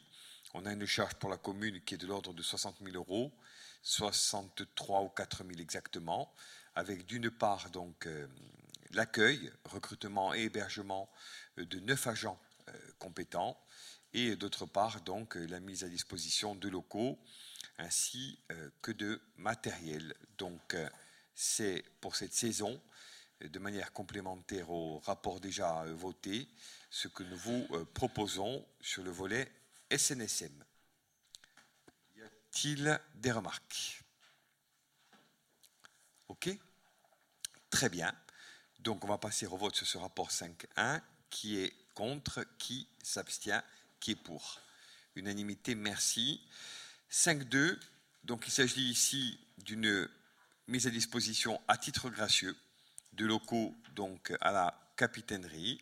L'idée en gros c'est de mettre deux locaux à disposition, un local de 18 mètres carrés et un second de 9 mètres carrés, qui vont donc permettre le euh, déploiement de services communautaires, notamment dans le domaine de la promotion touristique, avec une capitainerie qui dans l'attente d'un déménagement hein, euh, relatif aux, travaux d'extension du port de, Plaisance, accueille depuis quelque temps une activité donc capitainerie classique, une activité donc liée au service SNSM, etc., un distributeur donc de, billets qu'on a installé l'année dernière. Elle a donné lieu à des travaux avec, dans les temps qui viennent, un accès PMR et des facilités renforcées. On a également eu donc cet hiver des locaux dédiés à l'action sociale et notamment Manu au Secours catholique, à l'accueil de publics en, difficulté, en précarité. On y a des locaux qui sont dédiés au lavage, etc., que chacun connaît. Et puis, on va donc y renforcer notre présence en matière d'attractivité touristique et de promotion du territoire, avec en corollaire une présence de la police municipale, notamment pour le volet environnemental et maritime. Donc un équipement qui est un équipement d'accueil et qui devient une infrastructure publique largement partagée avec des usages différenciés et adaptés. Donc voilà le sens de cette convention, dont je rappelle qu'elle est à coût zéro pour la commune et la Comcom. Y a-t-il des remarques? Très bien. Donc on passe au vote. Qui est contre? Qui s'abstient? Qui est pour? Unanimité, merci. Je rends la parole donc à. Oui, Jean-Christophe, pardon. Bonsoir à toutes euh, et à tous. Simplement, euh, puisqu'on parle du port de plaisance, euh, je voulais vous arrêter sur un, point important. J'en avais fait part déjà à Diagomonto il y a peut-être un mois de cela. Lors, pour le, concernant les travaux du port, vous avez délocalisé le manège et les jeux pour enfants derrière le quai d'honneur sur le parking. Or, j'ai pu malheureusement assister à un accident à proximité et l'emplacement de, ces, de ces manèges et de, ces activités pour les enfants me semble, et ce n'est pas la première fois qu'on me le dit, assez dangereuse. On arrive dans un pic de saison avec un trafic sur le port de commerce assez important. Beaucoup de gens roulent vite le soir et aujourd'hui, il en va de la sécurité de nos enfants. Donc je voulais vous alerter sur ce point qui me semble assez important et voir si il sera bien délocalisé. Bien évidemment, je n'ai rien contre le prestataire, mais je parle de la sécurité de nos enfants. On va intervenir à deux voix, Nathalie complétera, mais tu as tout à fait raison, Jean-Michel. D'ailleurs, on, avait anticipé ce risque et essayé d'y répondre de manière adaptée et rapide. On avait ouvert, Nathalie, d'autres, moi-même, une discussion avec les propriétaires du parking derrière donc les, commerces que, l'on sait. Parking qui a d'ailleurs été rénové hein, il, y a, peu, pour partie, à l'initiative des commerçants et de l'association du, port, de fort belle façon. Bon, pas de difficulté avec ça. Et donc, à proximité immédiate, on avait envisagé de détacher, entre guillemets, une parcelle, de la sécuriser, de l'agréger, etc. Bon, malheureusement, après qu'on ait bénéficié d'un accord de principe, on a essuyé un refus, donc on est en train de travailler, Nathalie complétera d'autres options, mais on est d'accord sur le fait que cet endroit-là, avec le respect que l'on doit aux prestataires, tu l'as dit, et la double idée, un, qu'on leur a demandé nous-mêmes et moi-même de déménager, et deux, euh, qui font avec les moyens du bord, euh, dans un contexte contraint, par l'extension d'une part, la surfréquentation d'autre part, etc. Donc, ils ne sont pas en cause. C'est la commune qui cherche des solutions et un plan B. Donc, avec euh, Nathalie notamment, qui va compléter, et l'ensemble des services, on, est, essaye d'être proactif de ce point de vue-là. On avait connaissance effectivement de, ce, de cet incident, de cet accident. Et bon, il faut faire en sorte effectivement que d'autres choses plus graves ne, se reproduisent pas. Nathalie? Pour compléter euh, les propos, en effet, euh, on est parfaitement conscient que ce n'est pas la position idéale, loin de là. Euh, bon, déjà, l'installation n'était pas telle qu'elle devait l'être. Euh, on cherche un site, euh, malheureusement, qui était euh, le plus proche possible pour que les gens continuent d'être d'être dans le même secteur et, avoir une zone d'attractivité importante. malheureusement, ça n'a pas pu se faire sur le parking en question. On essaie de trouver un endroit plus sécurisé et de quoi qu'il en soit, de toute façon, on a demandé au propriétaire du manège de, déposer sa, sa, structure, enfin de garder euh, la structure au minima, à, minima, c'est-à-dire vraiment uniquement le manège, enlever tout ce qu'il y a autour et sécuriser l'ensemble en attendant d'avoir un, vrai, site euh, dédié. Quoi qu'il en soit, on a demandé à ce que, ce que ça soit déplacé. Voilà. Donc on est parfaitement conscient de, de, la, chose. On va essayer de le, mettre soit en contrebas, soit trouver un site euh, voilà, qui soit dédié et vraiment sécurisé à, part entière. On, est, on est parfaitement conscient de ce souci-là. Voilà. Mais on a, on a, voilà, on a, on a trouvé un autre site qui malheureusement n'a pas pu se faire, donc on, continue de chercher. On est d'ailleurs preneur de toute personne, euh, tout propriétaire foncier qui serait prêt à, nous céder ou nous louer une partie euh, pour, euh, pour les aménagements, le temps des travaux, bien entendu. Voilà, pour compléter et, conclure ce débat, en vous écoutant l'un et l'autre, je pense aux deux options qu'on avait étudiées, bon, dont on reparlera. Euh, une première qui est trop éloignée, c'est celle du terrain. Euh, Étienne a dû nous quitter, mais euh, pas très loin de chez lui, hein, dont la commune est propriétaire, à Routely, donc au bout de la ligne droite que tu connais bien. Bon, c'est trop éloigné du centre de gravité et du lieu originel de l'activité. On avait envisagé un deuxième, en plus de celui que, l'on a cité, euh, mais qui ne s'y prête pas non plus et qui pose d'autres types de difficultés à ce stade. C'est celui euh, qui est en face de l'agence du golf, pour euh, être précis.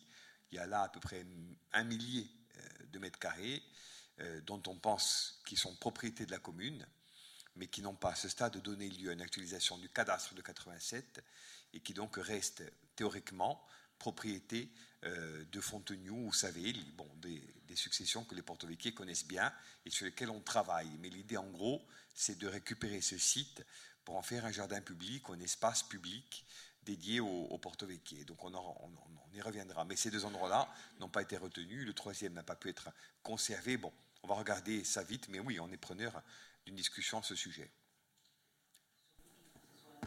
absolument clos, donc euh, ce qui était le cas du précédent et voilà, ce qui était pratique, ce qui n'est pas le cas pour le moment de voilà de tous les sites qu'on envisage. Donc euh, c'est la difficulté que l'on a aujourd'hui pour répondre, en tout cas immédiatement aux besoins. Donc il vaut mieux attendre, sécuriser et trouver, euh, s'il faut, dans l'hiver, un site plus adapté.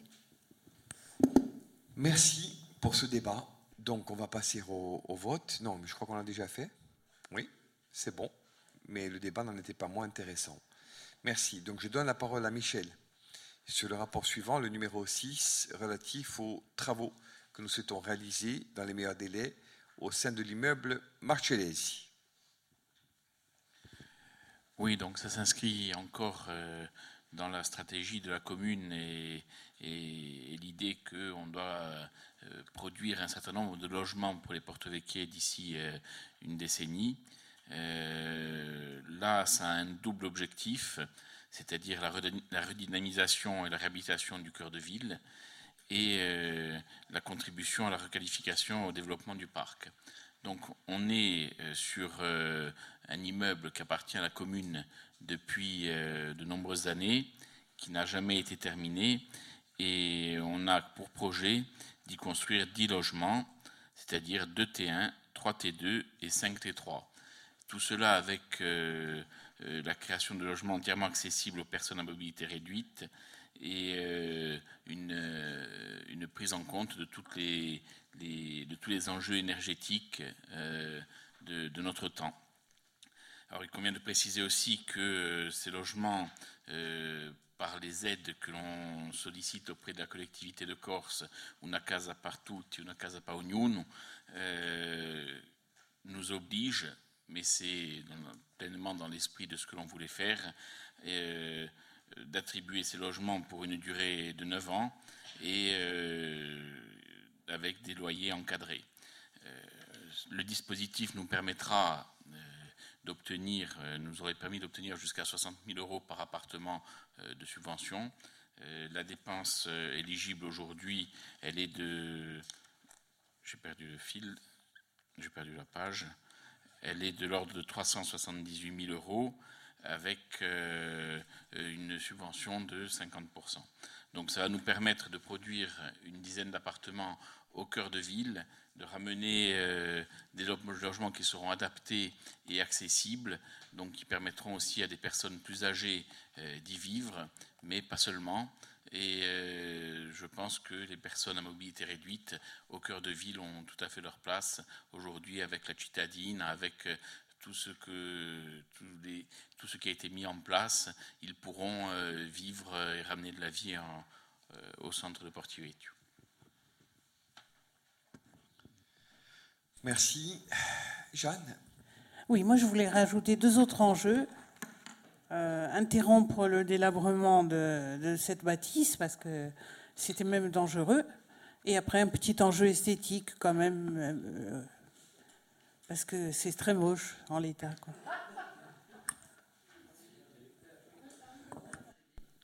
Pour compléter tes propos, Jeanne, en effet, on a, on a également prévu un, travail sur, euh, sur les façades, donc avec euh, deux bâches qui seront installées très prochainement et un visuel qui, sera, qui vous sera présenté et qui reprend euh, une partie, voilà, qui fera certainement écho à l'exposition du bastion d'une part et à la programmation qui sera contenue dans, ce bâtiment-là. En tout cas, l'idée, c'est de pendant l'été, avoir un visuel autre qu'une façade noire euh, avec des trous, Jeanne.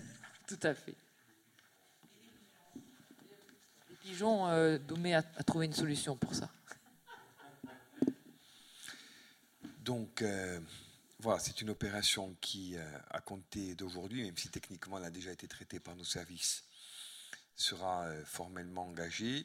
À savoir également, pour compléter d'un mot, les propos de Michel et, de Nathalie. Euh, bon, on a eu un débat hein, au sein de la majorité, mais dont on vous rend, euh, euh, dirons-nous, acteurs, sur l'opportunité d'implanter une dizaine d'unités à peine de logements en, cœur de ville. Mais Michel l'a dit, l'idée, c'est un, qu'on est dans du logement communal.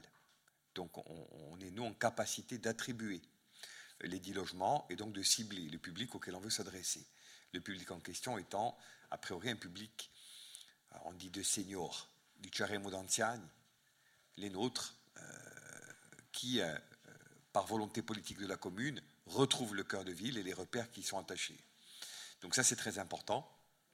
Et ça permet de ramener donc nos anciens dans des lieux dont ils ont parfois la mémoire, les codes, etc., mais qui n'ont plus eu, pour des raisons de toute nature, les moyens d'habiter. Bon, donc ça, on le règle pour au moins une dizaine d'entre eux, euh, etc. Euh, deux, l'autre limite était relative aux usages qu'on pouvait déployer.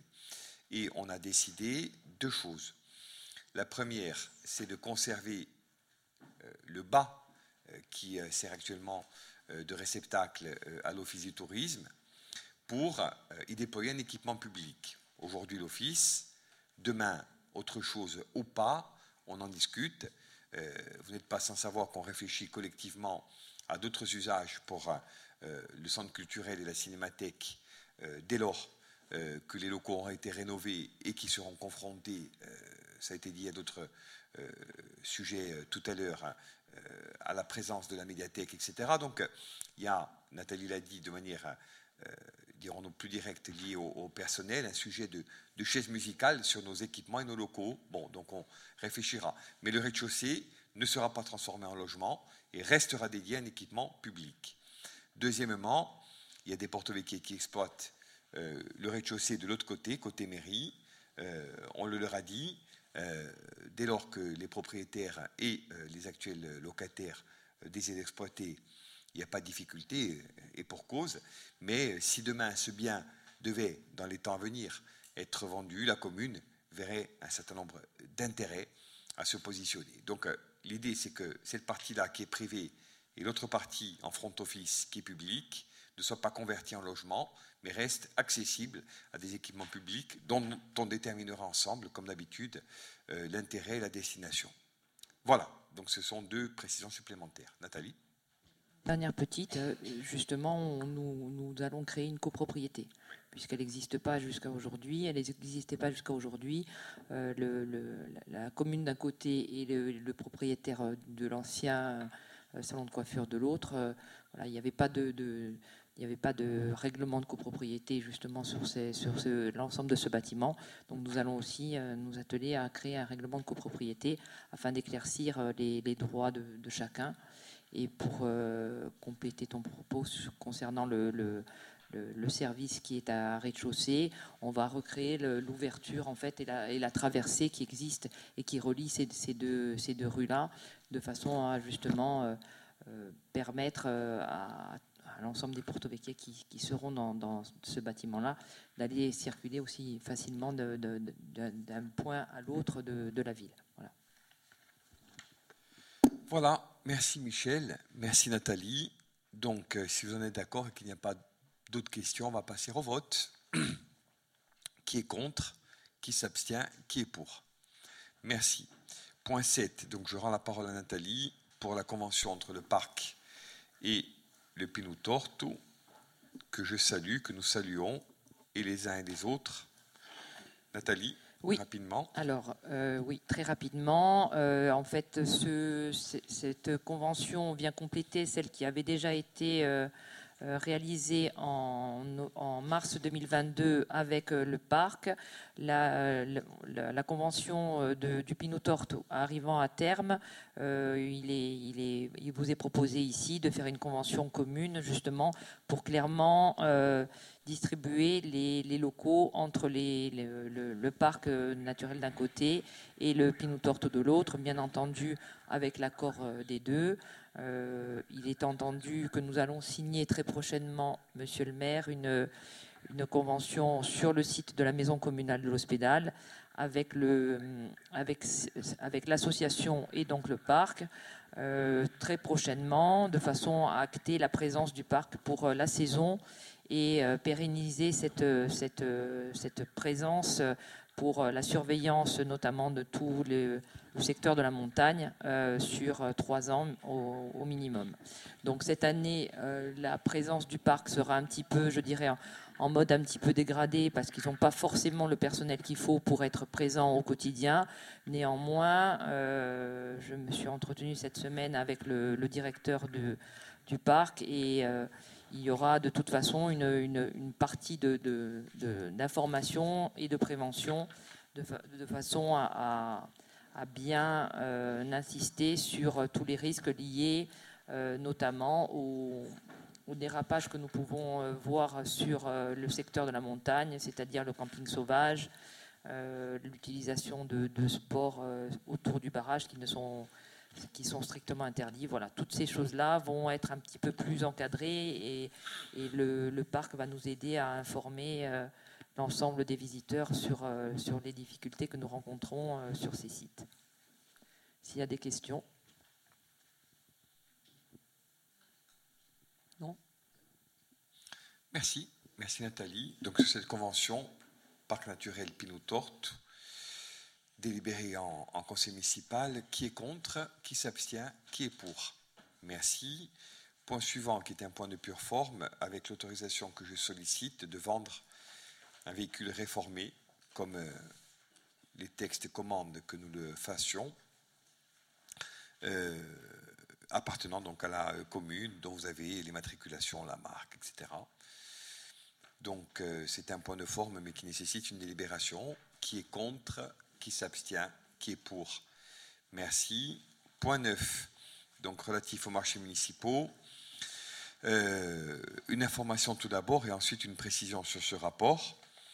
Donc, euh, euh, une information, le marché de création, puisqu'il s'agit d'une création plus que de l'aménagement, donc de, de Poreta, a été attribué. donc, c'est désormais public. Hein, le groupement Malagoli Agostini est titulaire du marché.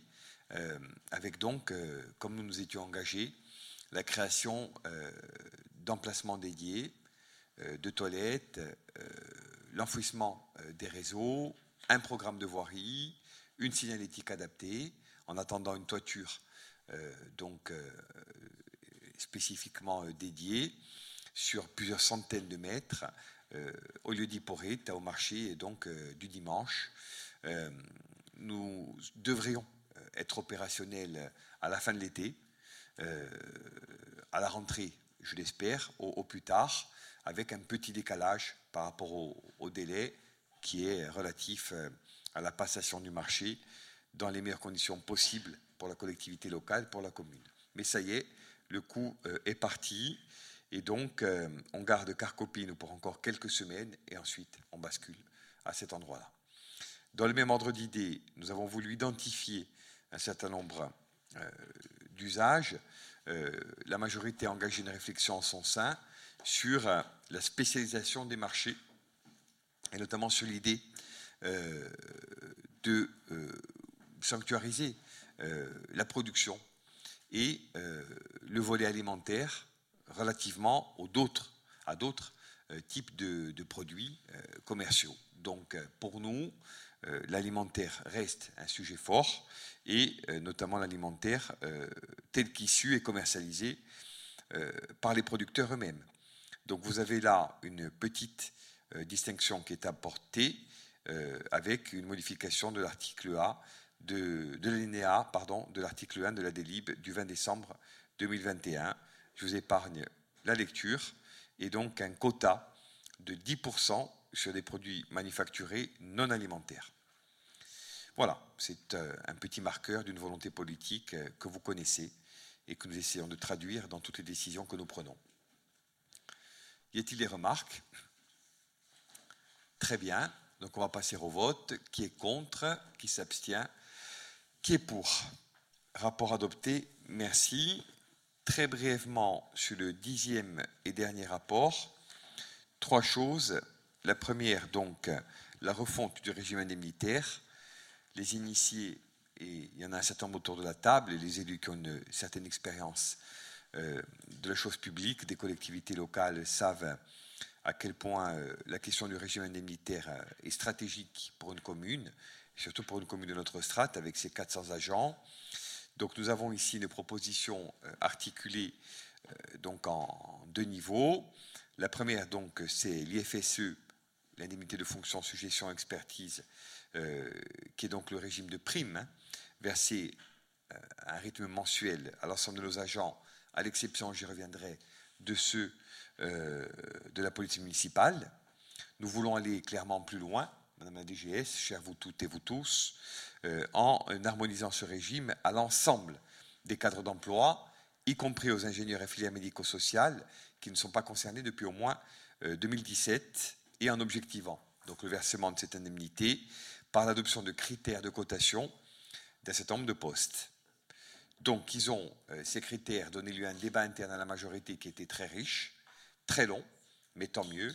J'ai voulu pour ma part que l'on associe étroitement euh, le euh, comité technique, les organisations syndicales, les agents à titre personnel, hein, dès lors qu'on était sollicité pour débattre d'une situation particulière, individuelle, ou même d'un sujet plus collectif, nous demandions aux dix agents quelle était leur vision euh, de cette évolution. Et donc aujourd'hui, on a un certain nombre de critères qui, euh, tels que combinés, vont, je le crois, nous aider à faire évoluer positivement donc notre personnel hein, dans un sens de justice et, d'équité. Les montants plafonds, vous le savez ou vous l'imaginez aisément, sont ceux de l'État et les modalités de diminution à l'absentéisme restent les mêmes qu'auparavant.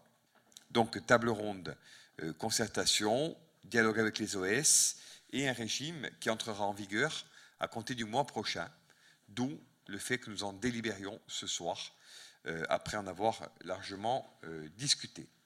C'est le premier point. Le second concerne le CIA, le complément indemnitaire annuel, qui lui n'entrera en vigueur qu'à compter du 1er janvier de l'année prochaine et qui donc va regarder euh, la situation euh, individuelle des agents avec une revalorisation de 0 à 400 euros en fonction là aussi d'un certain nombre de critères la réussite des objectifs, la disponibilité, l'adaptabilité, etc., etc. Ce que nous avons voulu, c'est en gros euh, que euh, ces principes combinés, ils nous aident à être plus euh, généreux, plus bienveillants encore à l'endroit de nos personnels, et en même temps que l'on profite de ces opportunités euh, offertes hein, par l'évolution des, textes pour aussi mettre en place notre politique, et notamment, par exemple, notre combat contre l'absentéisme dont il a longuement été question à la faveur des discussions sur les rapports de la Chambre régionale des comptes.